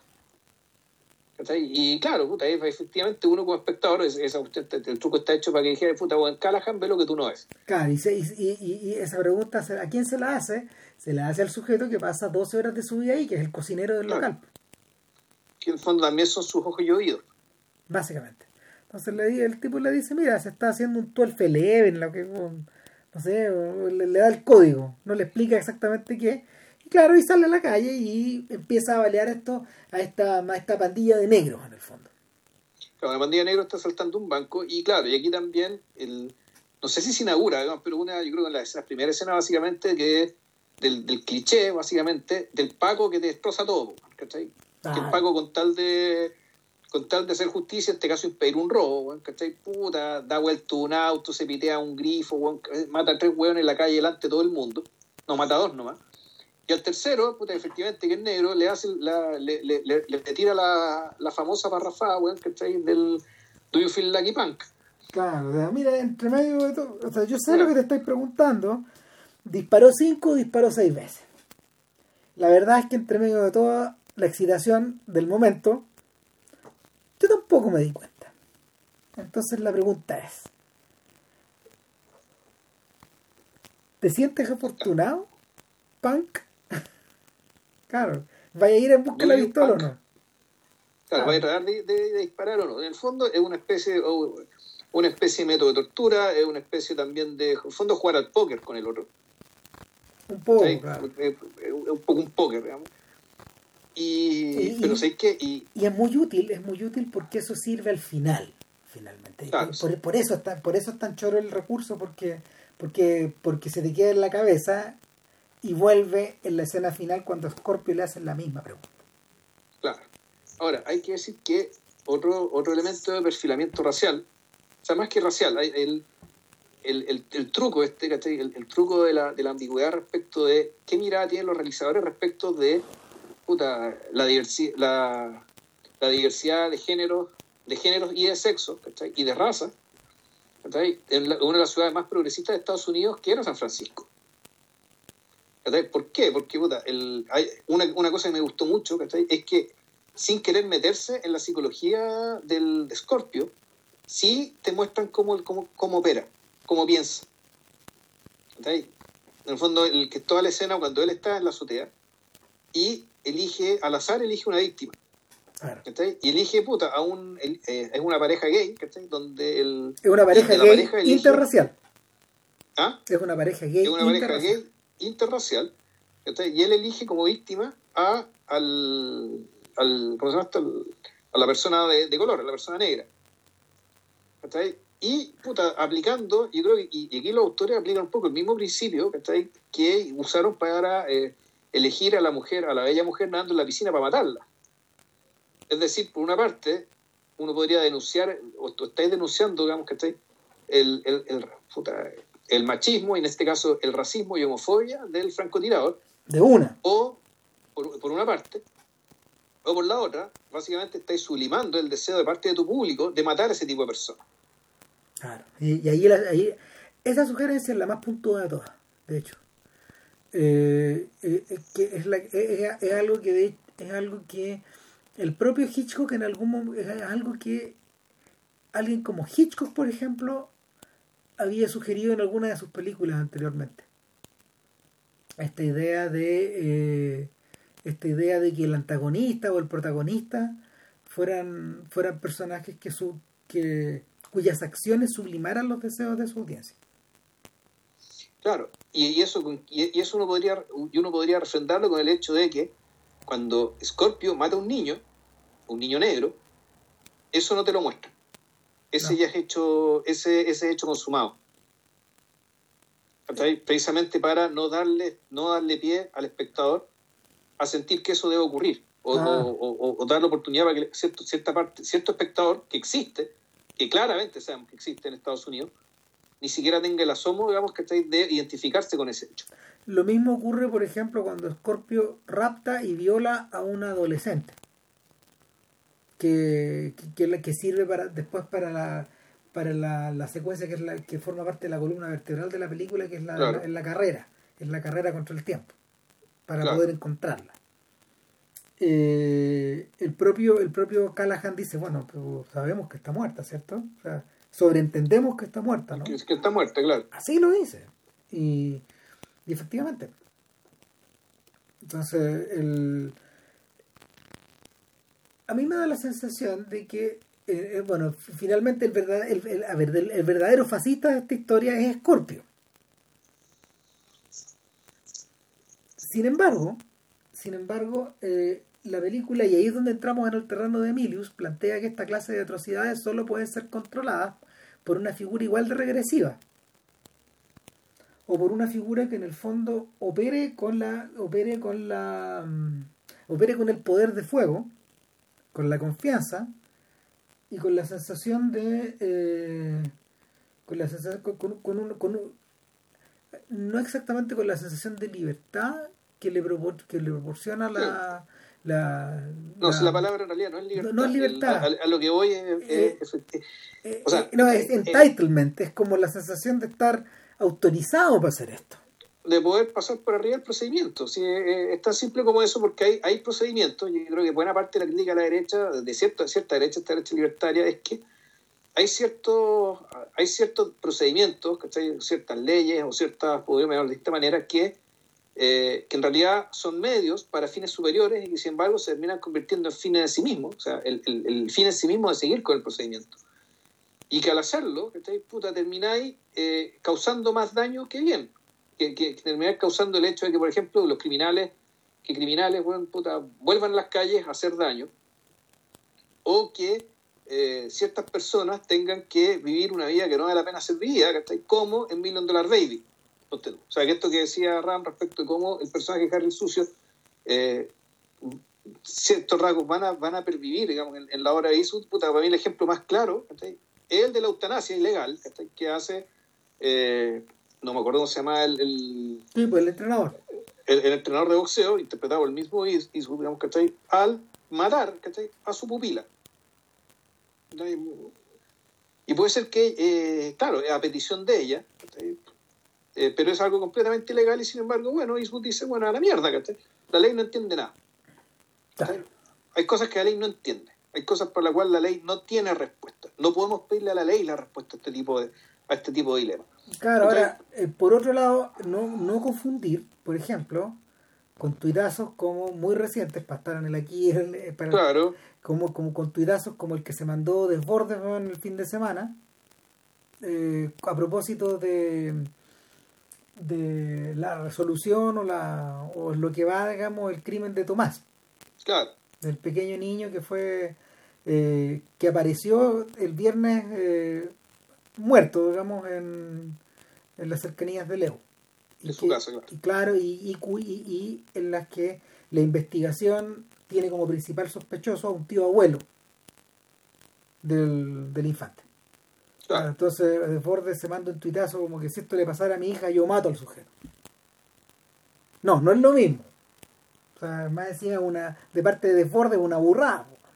Sí, pues, bueno, en realidad, bueno, Mira, y, puede ser que sí, a lo mejor Milius sí te diría eso, ¿cachai? Si en el fondo todo tiene que ver tema, con un tema de la confianza, es decir, ¿qué confianza tienes en que la, en que, claro, puta, es que la, va a haber capacidad de encontrar a quien realmente hizo esto y darle una pena acorde, darle una pena acorde, ¿cachai? acorde con el daño. Entonces, el, en el caso, en el caso de, de, Harry Sucio, digamos, ¿cachai? Pues efectivamente la cuestión del guion está hecho para que tú, fácil, tú sientas. Que las leyes están al servicio del, eh, criminal ¿cachai? y no, y no del inocente.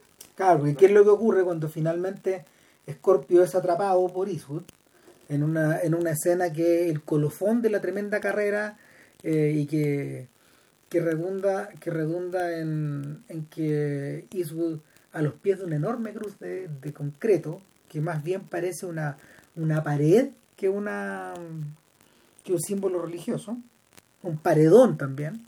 Sí, Eh, este sujeto en medio de la pelea en la que en la que Scorpio lo muele y le rompe un par de costillas, acuchilla, casi como si él fuera casi como si él fuera un cogotero, de hecho, acuchilla a, a, a- a su archienemigo, a Scorpio, eh, le causa una tremenda herida. eh, no, vemos, no, lo- no vemos a Scorpio llegando a la, a la- a la asistencia pública, pero el sí, sí, sujeto- lo vemos, lo vemos entrando. lo Sí, vemos entrando, pero no lo vemos cuando lo atienden. Y, Exacto, eso no sé. Claro, y eh, eh, luego es reconocido, es reconocido por el por el médico o el practicante que, que lo atiende y claro, después le dice, no, lo que pasa es que este sujeto trabaja trabaja manteniendo el, el césped y la y el aseo del, del estadio que está acá en la, en la vecindad. Que él está de los 49ers, por lo que, le, por lo que leí. Sí, exactamente. Claro, y es divertido porque en la, en la pieza donde estuvo entra a registrar, dentro del estadio, hay un banderín de los, de los, los- de los Oakland Riders que, que- que están al lado, digamos, Oakland que está cerca de San Francisco. Mm, Sí, qué raro, pero Muy raro, pero bueno, claro, ese estadio no es el estadio de los Oakland Riders, sino el estadio de los 49ers. Ahora, el, me gusta esa escena porque, la, o sea, la escena, el cuchillo, digamos, ¿de dónde, por qué tenía este bueno un cuchillo? Porque este bueno se pegó un cuchillo en, la, en el tobillo con scotch. su propio él- jefe, su propio jefe le Y dice el jefe le dice, qué vergüenza que un oficial de policía recurra a esto. Claro. Entonces, eh, y, aquí podemos entrar a, a otro de los tópicos importantes, que creo un tópico, una especie, una, una de las, una, perdón, más- que un tópico, es una de las estructuras, eh, una de las columnas vertebrales de la película, en términos temáticos, que, que es, que aparece recurrentemente. ¿Por qué le dicen Harry el sucio? ¿Cachai? ¿Por qué? ¿De de dónde viene el dirty? Y hay como tres o cuatro explicaciones a lo largo de la película. Sí, Algunas son eh, verbales. Es la misma, es la misma lógica que, que, se, que se utiliza con el origen del guasón en The Dark Knight. Claro. Siempre, o sea, se cuentan tantas historias de este personaje folclórico que pareciera que son todas válidas. el, claro, y, y- pero claro, ahí, eh, bueno, puede ser que el efecto que efectivamente, que, o sea, el efecto cuál es, Eh, el efecto es que la verdad, ¿dónde está? Puta, aparentemente está, no está en ninguna, pero está en la suma de todas. Sí. Que es que Harry el Sucio en realidad odia a todo el mundo. Bueno, primera explicación, odia a todo el mundo. Odia a los chinos, odia a los negros, odia a las mujeres, odia a los gays. y esa frase Sí. está hecha con puros términos derogatorios. Tremendo. Todo. Ah, pues, palabras que no podría utilizar ahora. No, no, no, no se puede. No, no, no podéis. Después dicen el que tiene la pega más sucia. Después porque el buen que hace, el, el buen que le tiran toda la mierda, ¿cachai? Se la tiran a Harry sucio. Claro, y esta ulti- el último detalle del cuchillo, en el fondo, es que su, su pasado en Potrero Gil lo, lo traiciona. O sea, se- se- tenía que arreglarte para sobrevivir como pudiera ahí en esas calles. Y si había que, y, si había que llevar, ¿cómo se llama? La punza, la lleváis nomás. La, no, sí, claro, si hay que pinchar a un hueón, lo pincháis nomás, po. ¿Qué tanta weá? No hay límite. Entonces, Claro. no, dale nomás. No, no, eso, eso. Y, y el finalmente, finalmente eh, es- es- la, esa, esa- la persecución adentro del, esta- del estadio está llevada, está llevada a cabo por por Siegel y por su fotógrafo eh, Bruce Ortiz, que de hecho se convierte a partir de ahí en el fotógrafo de Eastwood durante una buena cantidad de películas. Sí, porque recordemos que esta película además se hizo con la productora de Eastwood. Con O sea, Malpaso. Puso plata ahí. que estaba empezando en esa ocasión. Sí. Ya llevaba un par de películas nomás. Se lo había creado como a finales del 68. Y Ahora, la duda es, ¿la Siegel llegó a Eastwood o Eastwood llegó a Siegel? eh, yo creo que yo creo que yo creo que Siegel llegó a Eastwood. Me da la sensación. A ver, déjame mirar. Pues yo recuerdo que te conté lo que te conté, que, eh, que cuando Newman, eh, perdón, Newman sugiere a Eastwood, al productor, entonces puede ser que sea el ref, que es, puta, sugirieron a Eastwood, Eastwood hizo la petición de cambiar la cuestión a San Francisco por ser su natal por el tema del Escorpio, y a lo mejor puta, él también pidió a Siegel, pero la verdad no lo tengo claro. Mm.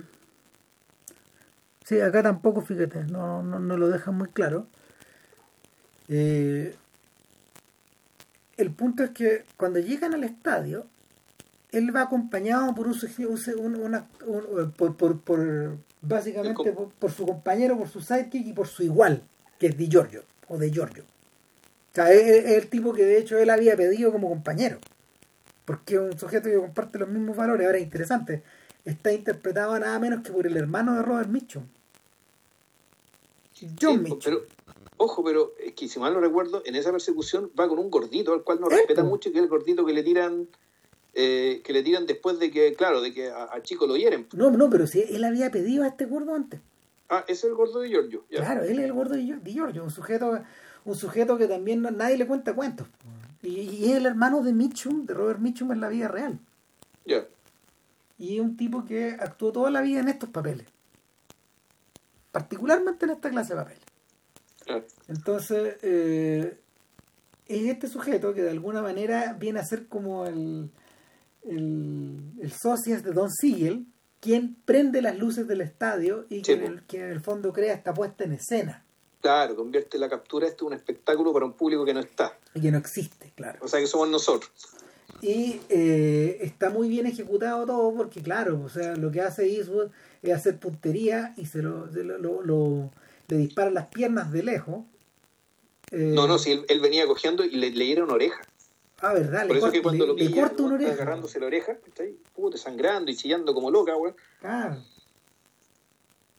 Sí, no, chi- chilla como un animal. Como un animal, como un animal, como un animal acorralado, como si fuera un chancho. O sea, en parte por dolor y en parte porque sabe que viene la tortura, weón. Claro. ¿Y qué pasa? Claro, cuando no revela exactamente dónde está la chiquilla, esto lo pisa, le pisa la pierna. Le dice la pierna, claro, y ahí, y esto es una escena que está hecha, puta, yo creo que esto es con helicóptero, ¿no? Porque Sí, el- lo hicieron con helicóptero. Claro, la, la cámara se empieza a alejar, alejar, alejar, alejar. Y, y así como la muerte del niño negro, digamos, ¿cachai? No te la muestran, la tortura tampoco te la muestran. No, claro. Está en el ¿cachai? terreno O sea, lo- te muestran al principio nomás, y ahí la cámara se aleja, se aleja, se aleja, se aleja, weón, que estoy como diciendo. O sea, volvemos, esta cuestión medio hipócrita respecto de que ya, esto está bien que ocurra, pero mejor que no lo veas, Claro, ¿ya? Pero está ocurriendo, es un poco y eso. tiene que ocurrir. Claro, es un poco. Este tipo de cosas pasan. Y el, el no, y además está muy bien lograda esta idea de que Scorpio empieza a gritar, no escuchamos el grito, pero lo vemos el grito. O sea, vemos que se, se amplía hasta, hasta, hasta, hasta el tamaño Claro. del estadio. Y en medio de eh, ¿qué es lo que ocurre? Scorpio toma una decisión radical, pues en vista de que lo torturaron, él va a torturar también.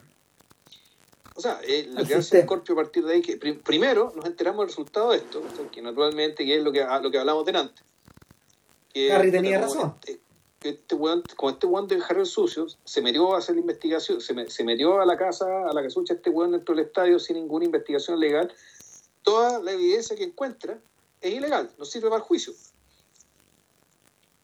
Y más encima, como puta, el otro no lo mató, sino que lo dejó, lo, lo dejó vivo, digamos, que lo torturó suficiente para encontrar a la niña muerta, eh, para encontrar el lugar donde estaba la niña, que resultó estar muerta. Entonces se da la paradoja de que eh, él tortura, la información que da casi que efectivamente eh, encuentran a la niña que está, está raptada, por lo tanto tienes toda la certeza de que este tipo fue el que tenía a la niña ahí, porque él sabía dónde estaba. Y sin embargo, como la evidencia fue obtenida de manera ilegal, el tipo va a quedar libre. po. O sea, y, y el encargado de decírselo, que es el fiscal de distrito, es un sujeto que no oculta su desprecio por Harry, pero al mismo tiempo hace visible que como funcionario tecnocrático que es, o burocrático que es en realidad, eh, está chato también. Eh, Está, está muy bien conseguida esa sensación de estas dos cosas. O sea, él está chato, pero lo que más, lo que, lo más pasmoso es que junto con él está otro abogado, ¿cachai? Eh, no, es un juez. Que un, que un- puta, un juez, claro, pero es un weón que está tan absorbido por el sistema, o mejor dicho, que es un tipo para el cual ya básicamente todo esto son palabras, ¿cachai? Pero sin embargo, esas palabras son más importantes que cualquier cosa. Por lo tanto, él no tiene ninguna reacción emocional respecto a la situación. No, Siendo que la situación es extrema, Claro, da- da- En, da- en todo su alcance, pues. a mí me da la sensación, en, en- en ese momento yo me, me sentí, Siegel y Eastwood están filmando a dos personas de un estudio de cine. Que te están, que te están explicando por qué tu proyecto va a cagar. O al revés, ¿por qué no lo puedes hacer? y, y, y, y, tienes dos tipos de, de, personas, digamos. El sujeto de los números, completamente desapasionado, y el otro tipo que es el productor para estos efectos, el tipo que está como a cargo de la figura, la figura moral que va por arriba de ellos. Pero que el que al mismo tiempo se está jugando las, que, el, que, que, se juega el pellejo cada día, weón, y, y, que si se manda una cagada, o sea, porque o porque hace una película que, que fracasa, o se le pasa un proyecto que, que resulta ser exitoso, está siempre en la línea, pues. Exacto, y, y, no, y el, el, personaje, el personaje está, está que le pega, bueno, al otro. O sea, porque yo creo que, claro, como tú, como tú dices, eh, permanentemente está ahí con el pellejo, con el pellejo en carne viva. Sí, pues.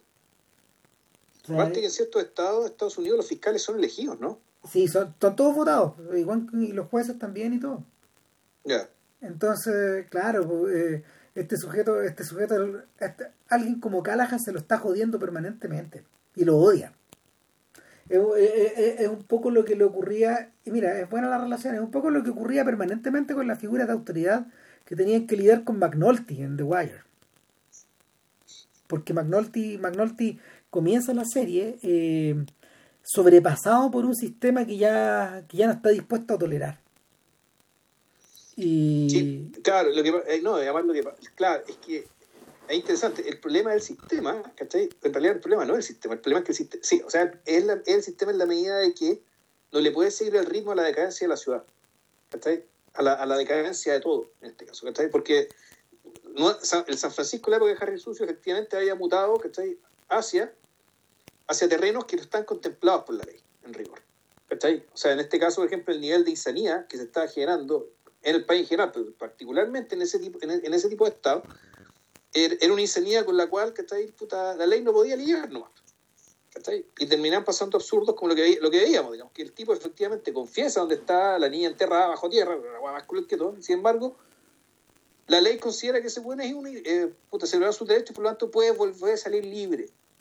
Pero imagínate el absurdo, En el caso de The Wire, puta, estamos hablando de un, de que está, que está de, un, de un Paco, que tiene que lidiar con el crimen en una ciudad que está tan empobrecida, tan degradada, que realmente eh, volvemos, digamos, se invierten los papeles, es decir, el crimen es el mainstream. Y, y, ante eso, efectivamente, la, la, la, la, ley, digamos, las herramientas que te da la ley no alcanzan. No, no da. Está amarrado, está amarrado a mano. No da, se pudrió todo.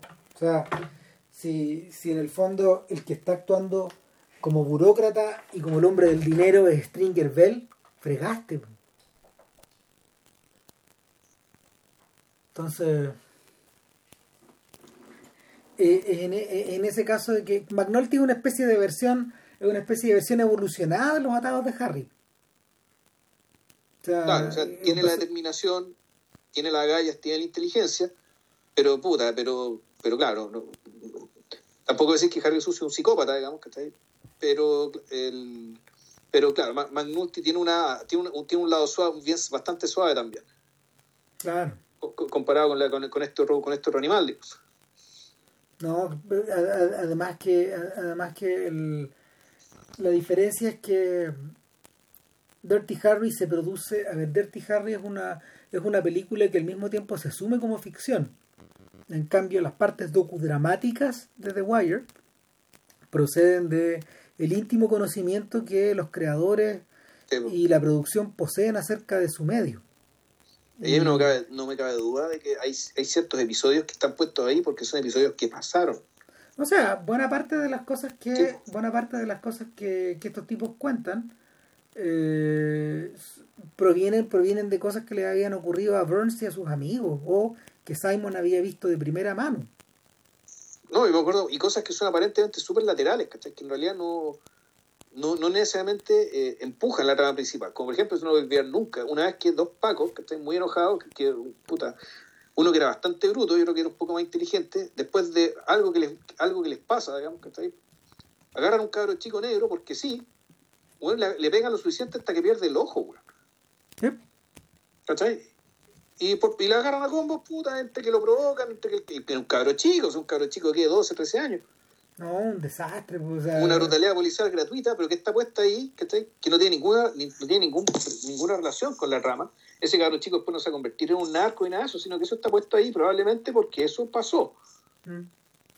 El, en cambio, en cambio la, una película como Harry, eh, finalmente, finalmente la mm, las ligazones que la, la, ligazón que la ligazón que tiene con el aquí y el ahora es más tenue, es más simbólica también. O sea, en términos factuales sí. En términos, de, en términos, claro, de la creación de la figura de Harry, es precisamente es la respuesta. Claro, él, eh, en su momento hubo un montón de candidatos a quién es Harry el sucio dentro de la dentro de la fuerza, como le llaman, dentro de The Force. Pero, pero en último término todo eso, en la medida que las olas del tiempo eh, empiezan a empiezan a reventar y el tiempo pasa y el tiempo pasa, claro, todo eso desaparece y lo que queda es el arquetipo. Eh, eh, es más atractivo todavía, considerando que buena parte de los personajes que mencionamos antes, por ejemplo, los policías de los policías de mm, que interpretó que interpretó John Wayne, gente como McHugh, por ejemplo, o el, propio Bullet de, Steve McQueen o eh, los distintos policías televisivos que ya mencionamos, casi todos han sido olvidados. Finalmente Dirty Harry el que quedó pues, en pie. Sí, quedó porque tuvo, además, pues, quedó porque, bueno, por puta, por la presencia ahí, por las líneas famosas del Do You Feel, eh, Do you feel Lucky, porque la película, y sobre todo porque la película inauguró género. Creo yo. Porque hay una, toda una gama, digamos, De, de estos pacos, de básicamente de pacos o de vigilantes, ¿cachai? Que en algún momento que podría ser la continuación de Harry el Sucio sin Harry el Sucio. O sea, gente que básicamente hace la pega de Harry el Sucio, pero sin, sin chapa. Los vigilantes que le llaman. Pues, claro. No, no, o sea, Death Witch y, ese tipo Exacto, porque, porque el, a ver, el Vengador Anónimo, Death Witch, está basado también en incidentes que ocurrieron en la prensa, gente que gente que en el fondo no sé pues ya eh, reventada en su en su reventada o de impotencia o de una sensación de inseguridad o al revés de una necesidad como de imponer su propia de imponer su propia versión de la justicia convertirse en vigilantes y eh, el, la película es estrenada el 73 es decir, un año y medio después del estreno de Harry el Sucio en diciembre del 71 y se la relacionó mucho con, con, eso, con, el hecho y todo, pero lo que terminó mandando al diablo, lo que terminó mandando al diablo una película como, como, como Dead Witch, que no es nada mala, fíjate, ¿eh? la primera no es nada mala. Eh, lo que sí eh, cargó las tintas, lo volvió parodia. Entonces hoy día, hoy, día tienes, o sea, entre Harry el Sucio y, y Dead Witch crearon esta suerte como de género del vigilante urbano que tiene varias a ver que tiene varias patas. Yo creo que la más patética de todas es es, es probable a ver probablemente probablemente sea y, mira fíjate que no siendo mala la película con todos los chantas que cobra el Paco de, de Stallone. Ya no no la he visto. No es una caricatura pero es como un cómic finalmente es que bueno, es que, eh, es que ahí volvemos a otra cosa, ¿cachai? Mal que mal, la pega que termina haciendo esos tipos es la pega que partieron haciendo los superhéroes también. Eso, po. O sea, da, esa misma sensación. Ahora. Eh, Pero en un contexto donde, ¿cachai? Donde, puta, donde comparativamente, que también, el, también el mismo mundo de la, en la misma época del noir también. Que los superhéroes también nacen en esa época. Eh, ese es un súper buen apunte. O sea, de hecho, el, una de las primeras figuras noir para estos efectos de, de Spirit de, de, de, Will, Eisner. pero que es una figura infinitamente más compleja. No necesariamente porque eh, el protagonista sea un personaje de muchas facetas, al revés. Al revés, sí. Es un personaje que es nada, es un fantasma.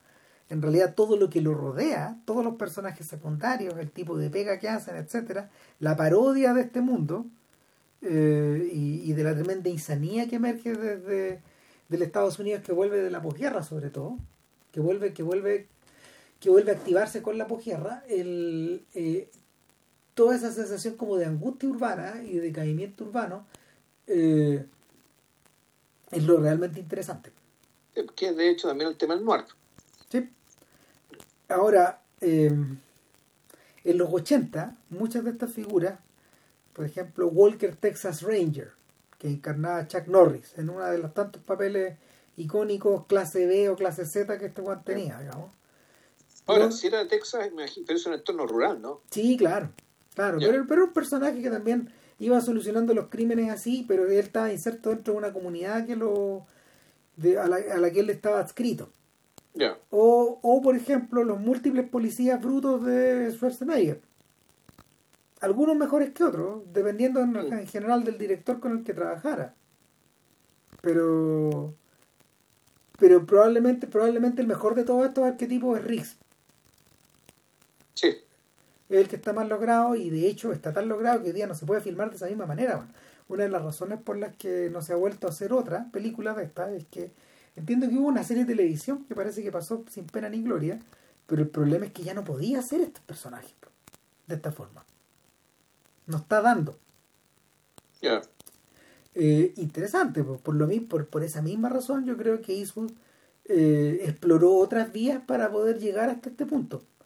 Una de ellas es la, son, son estas vías medias paródicas, esta, esta, esta vía media paródica que aparece en filmes como True Crime, o Blood Work, que están todos basados en bestsellers como de aeropuerto. Son medios policiales, son figuras son figuras que son figuras que en el fondo son más de dibujo animado de alguna forma pero ninguna de ellas posee la posee el, poder icónico del propio Harry y en otras claro pues está el caso del entrenador de, de Million Dollar Baby o Walt Kowalski en Gran Torino o Ahí está hablando de un perfil individuo, ¿no? Así no, no una función social. Exacto, ahí cambió. Y, y, en último término, de Mule, que también está relacionado con eso, pero por, por otro lado. Ahora, eh, qué atractiva esta idea de que eh, en una era donde uno de los clichés que estaba asociado a esta clase de personajes era, no sé, la relación de toma y deja con, con, con la mujer de rigor, este personaje no tiene no tiene ninguna escena romántica con nadie no tiene una contraparte femenina y su relación con las mujeres sea en, extremo servicial respetuosa y dentro de dentro de los límites de su trabajo básicamente es eso nomás o sea el pero eso, claro, más que, tú decías, más que, esto no es que sea parte de la rama, en realidad esto es parte del perfil. Exacto. En el sentido de que, en el sentido de que el, uno podría incluso atribuir que el mismo Harry, Harry, eh, Harry Callahan se armó un mundo así. Sí, pues. Se armó un mundo masculino, que está en el cual las mujeres en realidad eh, no existen. Y es por eso que en el fondo eh, en The Enforcer, en la tercera película, es tan atractiva la aparición de este personaje. Por eso te decía que era el mejor de los personajes de, la, de toda la serie.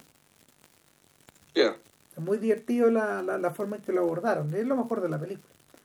Y entre medio, entre medio se me había ocurrido otra cosa, espérate. Eh, ah, sí, que hay, hay, hay, hay sujetos que han ligado el origen de este personaje también a eh, el sentido misional y al de la, al de la ejecución de la ley eh, contra contra viento y marea que aparece en High Noon. En el sheriff de a la hora señalada. el de Gary Cooper.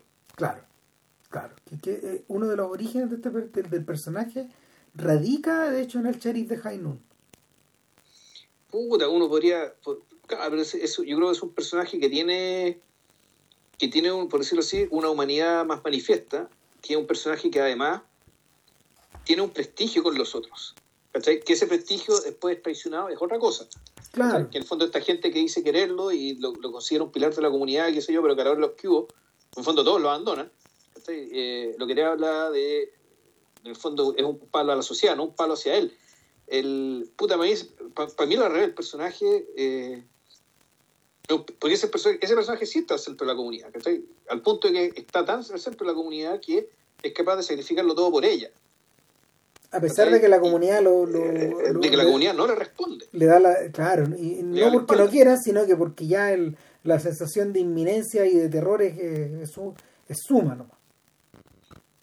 Eh, sí, bueno, pues básicamente porque quieren salvar su pellejo, ¿cachai? Eh, y, y, no entienden que el eh, que la comunidad también es su pellejo, de cierta manera. si la comunidad muere, ellos también ellos también de una forma van a morir. Claro, lo que, lo, que ocurre...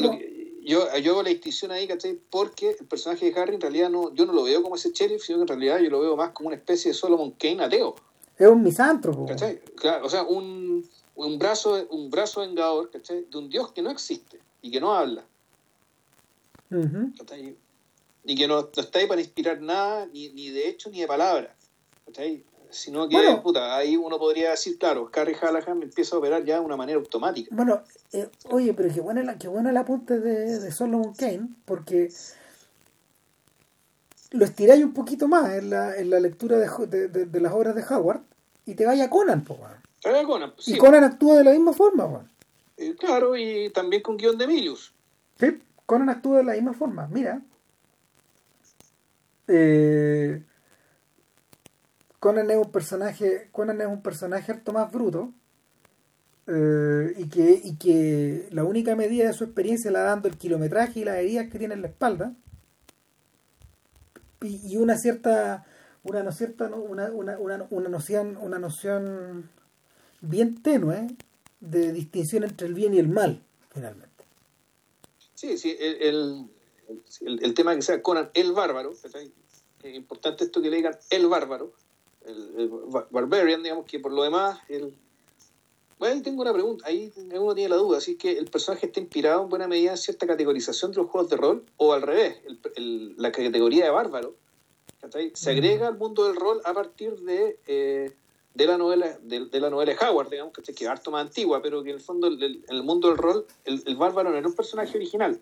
Mira, yo me, pierdo, yo me pierdo ahí porque el, en realidad el Conan que yo domino bien es el Conan, no, que no, no, es el Conan de Howard, sino que el Conan de Roy Thomas, el de los cómics. Y en el Conan de Roy Thomas hay, hay, hay dos distinciones, está el joven y el viejo, o el joven y el adulto. Y el joven finalmente es el que... Eh, es el que realiza la ruta del héroe de, Campbell. Claro, pero entonces toda esta, en realidad toda esta digresión, en realidad bien a, pito de nada, digamos, para mencionar el rol, es para, es para decir que el, que el bárbaro, en cierta medida, es una especie de buen salvaje. Es un personaje que es un buen salvaje, pero con músculo. Es decir, un, un, es un, personaje que, eh, precisamente por la, por la no contaminación ni de las sofisticaciones urbanas, ni intelectuales, eh, puta, tiene una, uno parece que tiene una aproximación bastante intuitiva y por lo tanto correcta desde la perspectiva de la derecha, digamos, que, que podrían tener, no sé si Howard, pero sí Milius, sí. acerca de qué es lo bueno y qué es lo malo, que en realidad este tipo de cosas no hay que, no, hay, no, es necesario pensarlas tanto. No, no, porque por ejemplo en, la película de Milius, Tulsa Doom, el, el, personaje de, James Earl Jones, que opera, que opera efectivamente como, como la concentración del mal puro, el eh, mal, el poder, la palabra, es como tiene un montón de dimensiones. Exactamente, y, es la figura, es la figura de autoridad y y, no, que es un profeta, es una especie, es el creador de una religión. Sí. En torno a sí mismo. Claro, y, y, es, precisamente lo que este outcast, este sujeto que viene de fuera, está destinado a, está destinado a, mm, a cuestionar, a derrumbar y a ocupar su lugar una vez que él eh, acumule el suficiente kilometraje. Claro. Claro, y a sentarse en ese trono. Algo que para Harry Ivan es una weá impensable. Claro, a sentarse en ese trono para que pase lo mismo o, que, o, no. No, no, no, tenemos cómo saberlo. El, mira, la, la, lo, más atractivo, lo más atractivo de la película es que en el fondo cuando caracterizan al rey Conan, en esta imagen congelada finalmente casi como de una estatua, es la de un sujeto que es reflexivo. En vez de en vez de un personaje que, que en el fondo ejerce la fuerza ejerce la fuerza sin medida. O sea en el, al menos en esta al menos en esta en esta suerte de ficción que no sé si está en las historias de Howard porque además Howard muere antes de antes de que el rey Conan se desarrolle más creo. Como como como arquetipo también. El el personaje, el personaje está, está mucho mejor caracterizado en los cómics, porque bueno, lo, han seguido estirando nomás. Claro, y, es un sujeto que es un misántropo dentro de todo. Ahora, la, esa misantropía, eh, uno puede decir que, eh, y estoy ya volviendo con Harry, que es mm. uno podría interpretar que, claro, su, misantropía puede venir por el hecho de que, uno, del, el tema del dolor no asumido, el, no, no, el tema del dolor de su vida no, no asumido con, ni con apoyo profesional, ni con apoyo de un psicólogo, digamos, y por eso es que en Arma Mortal es tan, es tan interesante el hecho de que metan un psicólogo y que el psicólogo sea parte, ¿cachai? Aunque sea para reírse de él. O, de este caso de ella. O en el fondo lo que se están riendo es de la disciplina. O sea, se están riendo de, de, de, esto de complejizar, ponerle nombre, ¿cachai? Algo que en realidad aparentemente es muy simple y se resuelve de una manera muy simple, ¿cachai? Que no requiere, de la, que no hay que levantar vuelta, volvemos. Oye, en pero medio, el, dale, dale. Bueno, sí, déjame hacer la idea, es que la... El puta, era no sé, es que se me fue la idea. Pero ¿cómo? ¡Qué mal! Perdón. Se, se me fue la idea, weón, pero ya no importa. Bueno, yo quería acotar una pura weá, weón. Bueno, no, no, está no, dale, no. No, no, que... perdona a la audiencia. Este, estos son los problemas, weón, del... De, de, la, de lo remoto, pero, pero en fin. No, que, es que me, mientras todos lados me acordaba que eh, a propósito de la de esta suerte de inmunidad a la psicología, me acordé de Murdoch el compañero de Rico. compañero. Que está interpretado. Claro, uno podría decir que es Chico González, ¿cachai? Pero más desarrollado. Mucho más, pues. mucho más desarrollado, o sea, que es de raza negra, ya, es mayor, además. O sea, que tiene, que tiene una madurez con la vida, ¿cachai? Que diferencia a Chico González. Chico González es un tipo joven, pero aparentemente bastante maduro y va bien centrado. Bueno, aquí resulta que Murto tiene todo eso, pero por el hecho de ser mayor y se hace un, respetable padre de familia, bueno. En fondo de tener todo lo que Rix no tiene. No, y además es la locura de Mortok es seguirse arriesgando en la calle pudiendo irse para la casa. Claro, pero que en el fondo el buen es un adicto, ¿cachai? Es un adicto, Juan, a la... A, a, a, todas las weas que pasan, ¿cachai? Con, con Riggs, en el fondo Riggs no puede elegir ser lo que es. Bueno, de hecho... Es lo que es y punto. Pero Mortok puede elegir, y sin embargo, y, y lo que elige, ¿cachai? Puta, es en el fondo el show. Sí, claro. O sea, eh, eh, el es el show, pero ahí es interesante, porque el, es una suerte. ¿qué es, lo que estamos, qué, es lo que estamos diciendo con esto? Lo que estamos diciendo es que estos dos huevones, en el fondo, el, sobre todo Riggs, Riggs tal vez no lo sabe y no puede elegirlo, pero tanto uno como el otro hacen lo que hacen para divertirse, bueno, es un entretenimiento, eh, la, la, parodia de la parodia es Bad Boys. De hecho, yo me di la molestia hace un tiempo atrás de ver la 1, que no la había visto, y no he visto la 3 todavía. La veré, digamos, también vi la 2, me la repetí. Y claro, finalmente lo que ocurre ahí, eh, lo que ocurre ahí es que eh, Michael Bay y sobre todo, sobre todo eh, Will Smith replantearon esta, esta lógica de, de, del, tipo del, tipo del soltero buena pinta que al mismo tiempo tiene como como sidekick al hombre de familia en este caso es Martin Lawrence. Martin Lawrence es el hombre de familia, ya. Claro, claro, y como buena, como ocurre como suele ocurrir con las copias, siempre es peor que el original. A pesar de que igual es divertido, pero en fin, da lo mismo. Eh, lo que, lo que... Pero ojo que después viene una parodia, más parodia todavía. ¿Cuál? Eh, que en el fondo que se ríe del fenómeno más bien, ¿cachai? Y que es The Other ah. Guys. Verdad, tienes razón. Bueno, hay dos parodias, ahora me acordé. Bueno, una es The Other Guys, que, es muy, que está buena, que creo que lo comentamos. Lo comentamos cuando es hablamos. Que porque de... es, de, McKay, ¿no? Sí, lo comentamos cuando hablamos de McKay. Y, eh, y la otra parodia es la es una cosa que una, una, que se llama algo así como The Nice Guys, algo así. Es con, es con Russell Crowe y con Ryan Gosling. Sí, claro, pero ellos, no son pacos. No. Son, son detectives. Son detectives. Son detectives privados. El, pero la. No, volviendo para atrás, es que me acordé también, y esta era la razón por la, por, por, el, por la interrupción. Perdona la audiencia de nuevo. No, es que, es que eh, el. ¿Cómo se llama? El actor que interpreta a, a, Murdoch, que es Danny Glover. Danny Glover, claro. Es, un chico de Potrero Hill. Ya. De hecho, pertenece al mismo milieu, al mismo lugar, al mismo tipo de. al mismo tipo de comunidad finalmente. Que, ah, desde la que venían todos, todos los sujetos de los que hemos estado hablando. sea, no es exactamente Pobla, pero claro, eh, eh, eh, son comunidades que son, son todas vulnerables. Claro, y es interesante porque además creo que, idea mía, o bueno, no, no transcurre en San Francisco Lethal Weapon, transcurre No, pues en Los Ángeles. Transcurre en Los Ángeles. En Los Ángeles.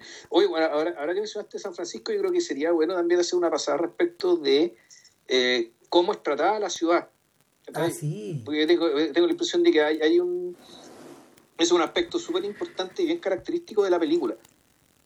Sí, al contrario de lo que sucede en Bullet, que cuya mm, cuya puesta en escena utiliza utiliza a la, a la ciudad- al, al centro de San Francisco y algunos otros barrios, de hecho como Potrero Hill también, que también aparece, aparece en la secuencia famosa, de hecho porque son, son esas colinas, eh, de- la secuencia famosa de la persecución de Bullet. eh, en Bullet, eh, San Francisco es básicamente una um, un enorme tablado donde en el fondo establecer las traslaciones de los personajes. En cambio, lo que sucede en, en Dirty Harry es que los landmarks de la ciudad, el Golden Gate Park, por ejemplo, el estadio de los 49ers, eh, la marina, eh, o el centro mismo de la ciudad, o las colinas, en el fondo están utilizadas de una manera que es media diagonal. No están filmadas como. No están filmadas para, para, para, para hacer turismo. Frecuentemente están filmadas de noche. La cantidad de noche que hay Sí, en la película es alucinante. Sí, claro, transcurre de noche, el... donde también son lugares que se dan por conocidos. Sí. O sea, es importante que el, en en el fondo aquí el- el- son, son coordenadas para la acción, pero que por alguna razón, eh, pero que son- necesitan ser nombrados. O sea, ne- la ciudad no es necesariamente un laberinto, ¿cachai? sino que puta, es más bien el, el- el- es como una especie de juego de mapa del tesoro. básicamente. Lo, que, lo, que te- lo que termina ocurriendo. Sobre todo en esta secuencia de la persecución que es icónica. Claro. Donde te Claro, que- dale. No, no, donde te pasean por lugares que no son comunes tampoco. O sea, hay algunos lugares súper feos. Y, y el, el propio Harry es un sujeto que parece re- manejar todos estos códigos, pero incluso él mismo no tiene toda la suerte comprada. Le puede- como puede ocurrir, digamos, lo agarran y le tratan de cogotear van en un túnel, man. Al que se va Sí. desplazando. Claro, el, el- y, lo otro o sea, que tiene la, la película a nivel del suelo, digamos, ¿cachai? es tratada de esa manera, pero también la, la- pero también hay toda una dimensión de la película que tiene que ver con el hecho, con el que tiene que ver con el tema, con la azotea. ¿cachai? Esto con el dominio de la ciudad tanto desde arriba como desde abajo. Y que, que te, te- te lo muestran claro como una ciudad que muy lejana de la imagen que tiene San Francisco, la, la imagen puta, entre turística, bastante burguesa. Además, tengo la impresión que las- esa ciudad en particular es más bien burguesa respecto de, de otras partes de California y respecto de y, y los alrededores de la ciudad misma. Y sin, embargo, y esta, sin embargo, esta ciudad, puta, el- el- la, la ciudad que te muestran, es, es una ciudad, ¿cachai? Puta, ¿Cómo caracterizarla? Es, es una ciudad que no podría no generar a alguien como Harry. O sea, y eso es como lo que me habla el hecho de que, de fondo, la ciudad está como también con media diseñada, moldada, ¿cachai? Para que un personaje como Harry tenga completa, completo sentido puesto ahí. Bueno, eh, el- una ciudad como esa, de hecho, estaba sometida en ese momento a un proceso también de a un proceso de redefinición bien profundo. O sea, desde es- de esos días data el intento de gentrificar, empezar a gentrificar San Francisco. Ya. O sea, lo que le pasó a Nueva York también, Claro. solo que después. Con, con una sola diferencia, que lo que Nueva York hizo en torno al turismo, San Francisco lo hizo en torno a la tecnología. Ya. Claro. Y, y finalmente fue muy beneficiada del boom tecnológico de los 80. Claro, eso, eso todavía no pasaba acá. pues, no, había- claro que no. Entonces existía existía una ciudad que era una, una- ciudad que era, eh, era objetivamente bella en términos arquitectónicos, pero al mismo tiempo muy maltratada en algunos otros sectores. Hoy día, de hecho, el Y, que- espacio y claro, y que, perdón, y que para la ideología de la, para la ideología de los autores de la película, era una ciudad en el fondo invadida por invadida por invadida por la contracultura. Completamente. O sea, invadía en cierto sentido asolada y ahí está la cuestión de, de, chiste, básicamente confundir el confundir la contracultura con la delincuencia en último término, ¿cachai? Que en cierto sentido esta película trata las parecía tratar las dos como si fueran lo mismo. O sea, de, de, de hecho, ese, eso es la, ese, ese es la, ese es el aspecto más cuestionable de la película hoy día. Y espérate, fue el aspecto más cuestionable en su momento también. Sí. La huevearon, pero como no te imagináis. Sobre, sobre todo, sobre todo, eh, sobre todo en, en, aquellos momentos por eh, el creciente poder de la comunidad gay al interior de San Francisco, que, que en, esos instantes va creciendo. Y, se, y se, va haciendo se va haciendo cada vez más marcada digamos en la época donde Harvey Milk el, protagonista el, el, el, político que inspiró esta película eh, de Gas sí, claro, famosa. claro que no es una gran película Mala tampoco es, pero no es una buena película. El documental es muy bueno. The Times of Harvey Milk. Eh, y claro, es una persona que fue asesinada, de hecho, en un periodo similar, en un periodo, en un, periodo cercano a este. Y claro, ahí, ahí dejan en evidencia que la tirantez entre una cosa y otra era heavy, porque además la comunidad misma se sentía amenazada por estas figuras de autoridad. Claro, y, y, y ahí es que eh, volvemos, precisamente uno podría, uno podría pensar que las minorías estigmatizadas, ¿cachai? Eh, muchas veces por su propia estigmatización tienen que recurrir a la vida en bajo fondo porque no tienen otra forma, no son aceptados. En el caso, por ejemplo, los travestis. Claro, que es lo que habíamos conversado la otra vez. Claro, entonces, el, el, puto, por el hecho de ser travesti, que en el fondo tú lo que estás haciendo es tú estás haciendo evidente una, una, una, forma de identidad sexual ¿cachai? que el resto de la sociedad no, no comparte. En el fondo, la sociedad no lo sabe, pero tú lo que estás haciendo es abriendo el abanico, digamos, ¿cachai? legitimando ciertas formas de vida que otras personas podrían sentir como propias y sin embargo no pueden hacerlo. Que es, eh, lo que es lo que de hecho capta también el cine de, de John Waters cuando se encarga de eh, ilustrar al bajo mundo o la forma en que él veía el bajo mundo en Baltimore cuando eran jóvenes ellos. claro, entonces el en, esa transición antes de legitimación, digamos, y donde puta, a, un, transexual jamás le van a dar una pega, ¿cachai? En una oficina o qué sé yo, ¿cachai? Eso no le ocurría.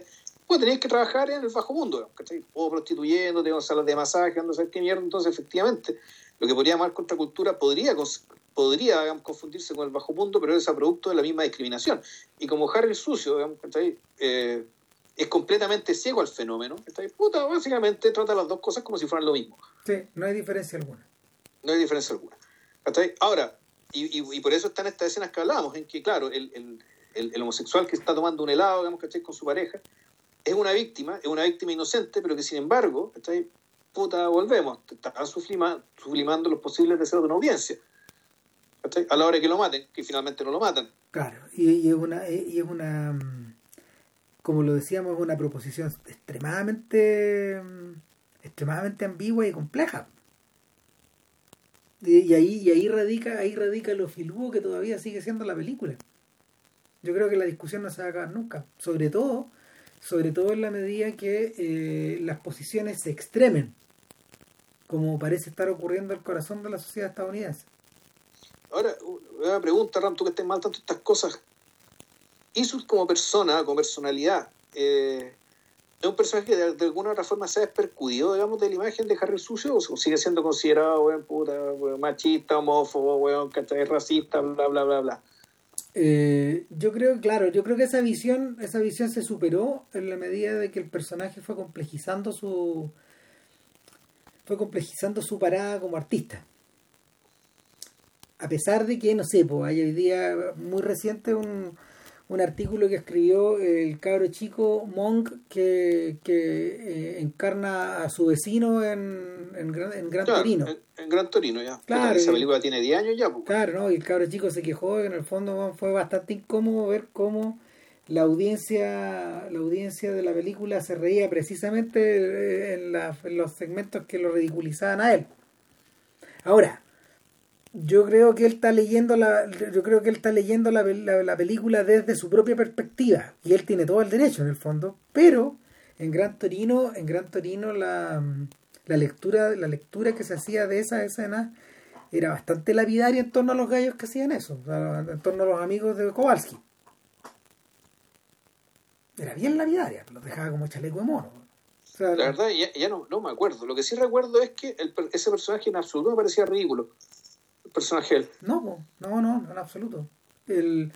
Ahora, una cosa que no hemos comentado y que es muy interesante es que esta película fue el segundo filme que Eastwood estrenó en el 71 y meses antes había debutado como realizador ante la ante el estupor y al mismo tiempo eh, la la sensación de la- a ver ante el estupor por un lado y ante la total eh, pasado eh, eh, ante una actitud que pasó completamente por alto el hecho de que Eastwood debutara como como como como, como, realizador con Play Misty for Me. De hecho en una de las escenas de la película cuando Eastwood está en el centro vemos un billboard de un cine que está donde están pasando Play Misty for Me. Pero, pero eso fue como un chiste privado digamos. Sí, un chiste, una hueá. Claro, claro, pero, pero el, ¿qué- no sé si tú viste esa película. No, Es, es igual de interesante. No es una película que esté lograda en ninguna, de ninguna manera, pero es la historia de un locutor nocturno de una radio en la que, a la que todas las noches una mujer va y pide que le toquen Misty de Errol Garner. Play Misty for Me. ¿Cachai? Una canción muy bonita de Errol Garner. Eh, es una es un thriller donde esta mujer traspasa las barreras, o mejor dicho, el pelotudo del, del, jockey encarnado por Eastwood tiene un encuentro con ella, tiene una breve relación y luego no se puede sacudir de, esta obses- de la obsesión de esta mujer. Y empieza a ser perseguido por esta especie de ángel vengador que, que primero lo sitúa como objeto de su deseo y después como objeto de su, de su odio. Se adelanta sus buenos 15 años a, a Atracción Fatal, pero la película de, de Adrian Lyne, eh, y al mismo tiempo perfila, perfila otra variante del noir, la variante del stalker, la variante de la persecución de, de, un, de un ciudadano civil por parte de una persona que está que está al margen de la sociedad. En este caso, claro, en este caso, en este caso la película, la película eh, retrata, retrata a la mujer finalmente como una como una especie de a la, a la mujer en cuestión la retrata como una especie de no de psicópata pero sí de una figura de un- de una figura terminal en términos de, una figura terminal en, en, en lo que se refiere a soledad urbana a marginación y al mismo tiempo a una a una ¿cómo, cómo, cómo se llama? Se me está yendo el término de la misoginia pero desde las mujeres al hombre. ¿Cómo se llama misandria? Misandria, desde la misandria absoluta. Y la, la, la- ¿qué es lo que pasa finalmente? Que la- a, la, a la película le faltan a la película le faltan palos, digamos, como para aprender como, como aprender la chimenea. No está bien aprendida la lógica como para poder llegar hasta allá. O sea, el, tema es harto más complejo de, de, de, de cómo de cómo Eastwood finalmente lo resuelve como en clave de policial. Ya. Oye, ¿eso transcurre en San Francisco también? Creo que también. También transcurre en Es que, San Francisco. es que la ciudad la da el él, ¿no? Sí, sí. Es bien atractiva esa idea. Lo que pasa es que tú, no sé, puta, un stalker que sigue a otro, San Francisco, puta, te acordás inmediatamente de Vértigo, Totalmente. po. ¿cachai? Y claro, tú decís, ¿es esta la misma ciudad de Vértigo? Y la verdad pareciera que fuera otro lugar. Sí. No, es una... En el caso de Vértigo, en el caso de Vértigo, eh, lo que hace Hitchcock es transmutar esa ciudad y convertirla, convertirla en la ciudad de la, su- en la ciudad de Madeleine, finalmente, que es una ciudad del pasado. Lo convierte, puta, en una soñación. Claro. Acá, acá no, pues, eh, acá una especie de acá una especie de repositorio de una modernidad que estos, que estos personajes, por la que estos personajes, por un lado, en el caso del disc jockey, se ven, se ven desbordados, o eh, es una modernidad que ellos, de la que ellos se sienten completamente al margen. Como ocurre con Callahan. Hasta el, al punto que, claro, renuncia a ella finalmente. Y son las son dos horas cuatro minutos, así que yo creo que es el momento de cortar. Puta, sí. Sí. Porque Bueno, además yo mañana viajo, Bueno. tengo que levantar temprano. no, así que hasta aquí no me llegó esta cosa. Eh, Bueno, eso que sonó es, es- es mi celular diciendo que yo me tengo que ir a acostar. a la durma. Así que nos vemos. Que Cuídense. estén muy bien, mucho coraje y cuídense y muchas gracias por la paciencia. Oye, ah, y a todo esto, el muñeco que preguntó acerca de cómo está Temuco, eh, le puedo responder que no tengo idea porque en realidad vine a Temuco a hacer lo mismo que hacía de Santiago, estar encerrado. Lo siento, pero es así. Así es la va. Ya, Puta, vale, abrazo, chao. chao.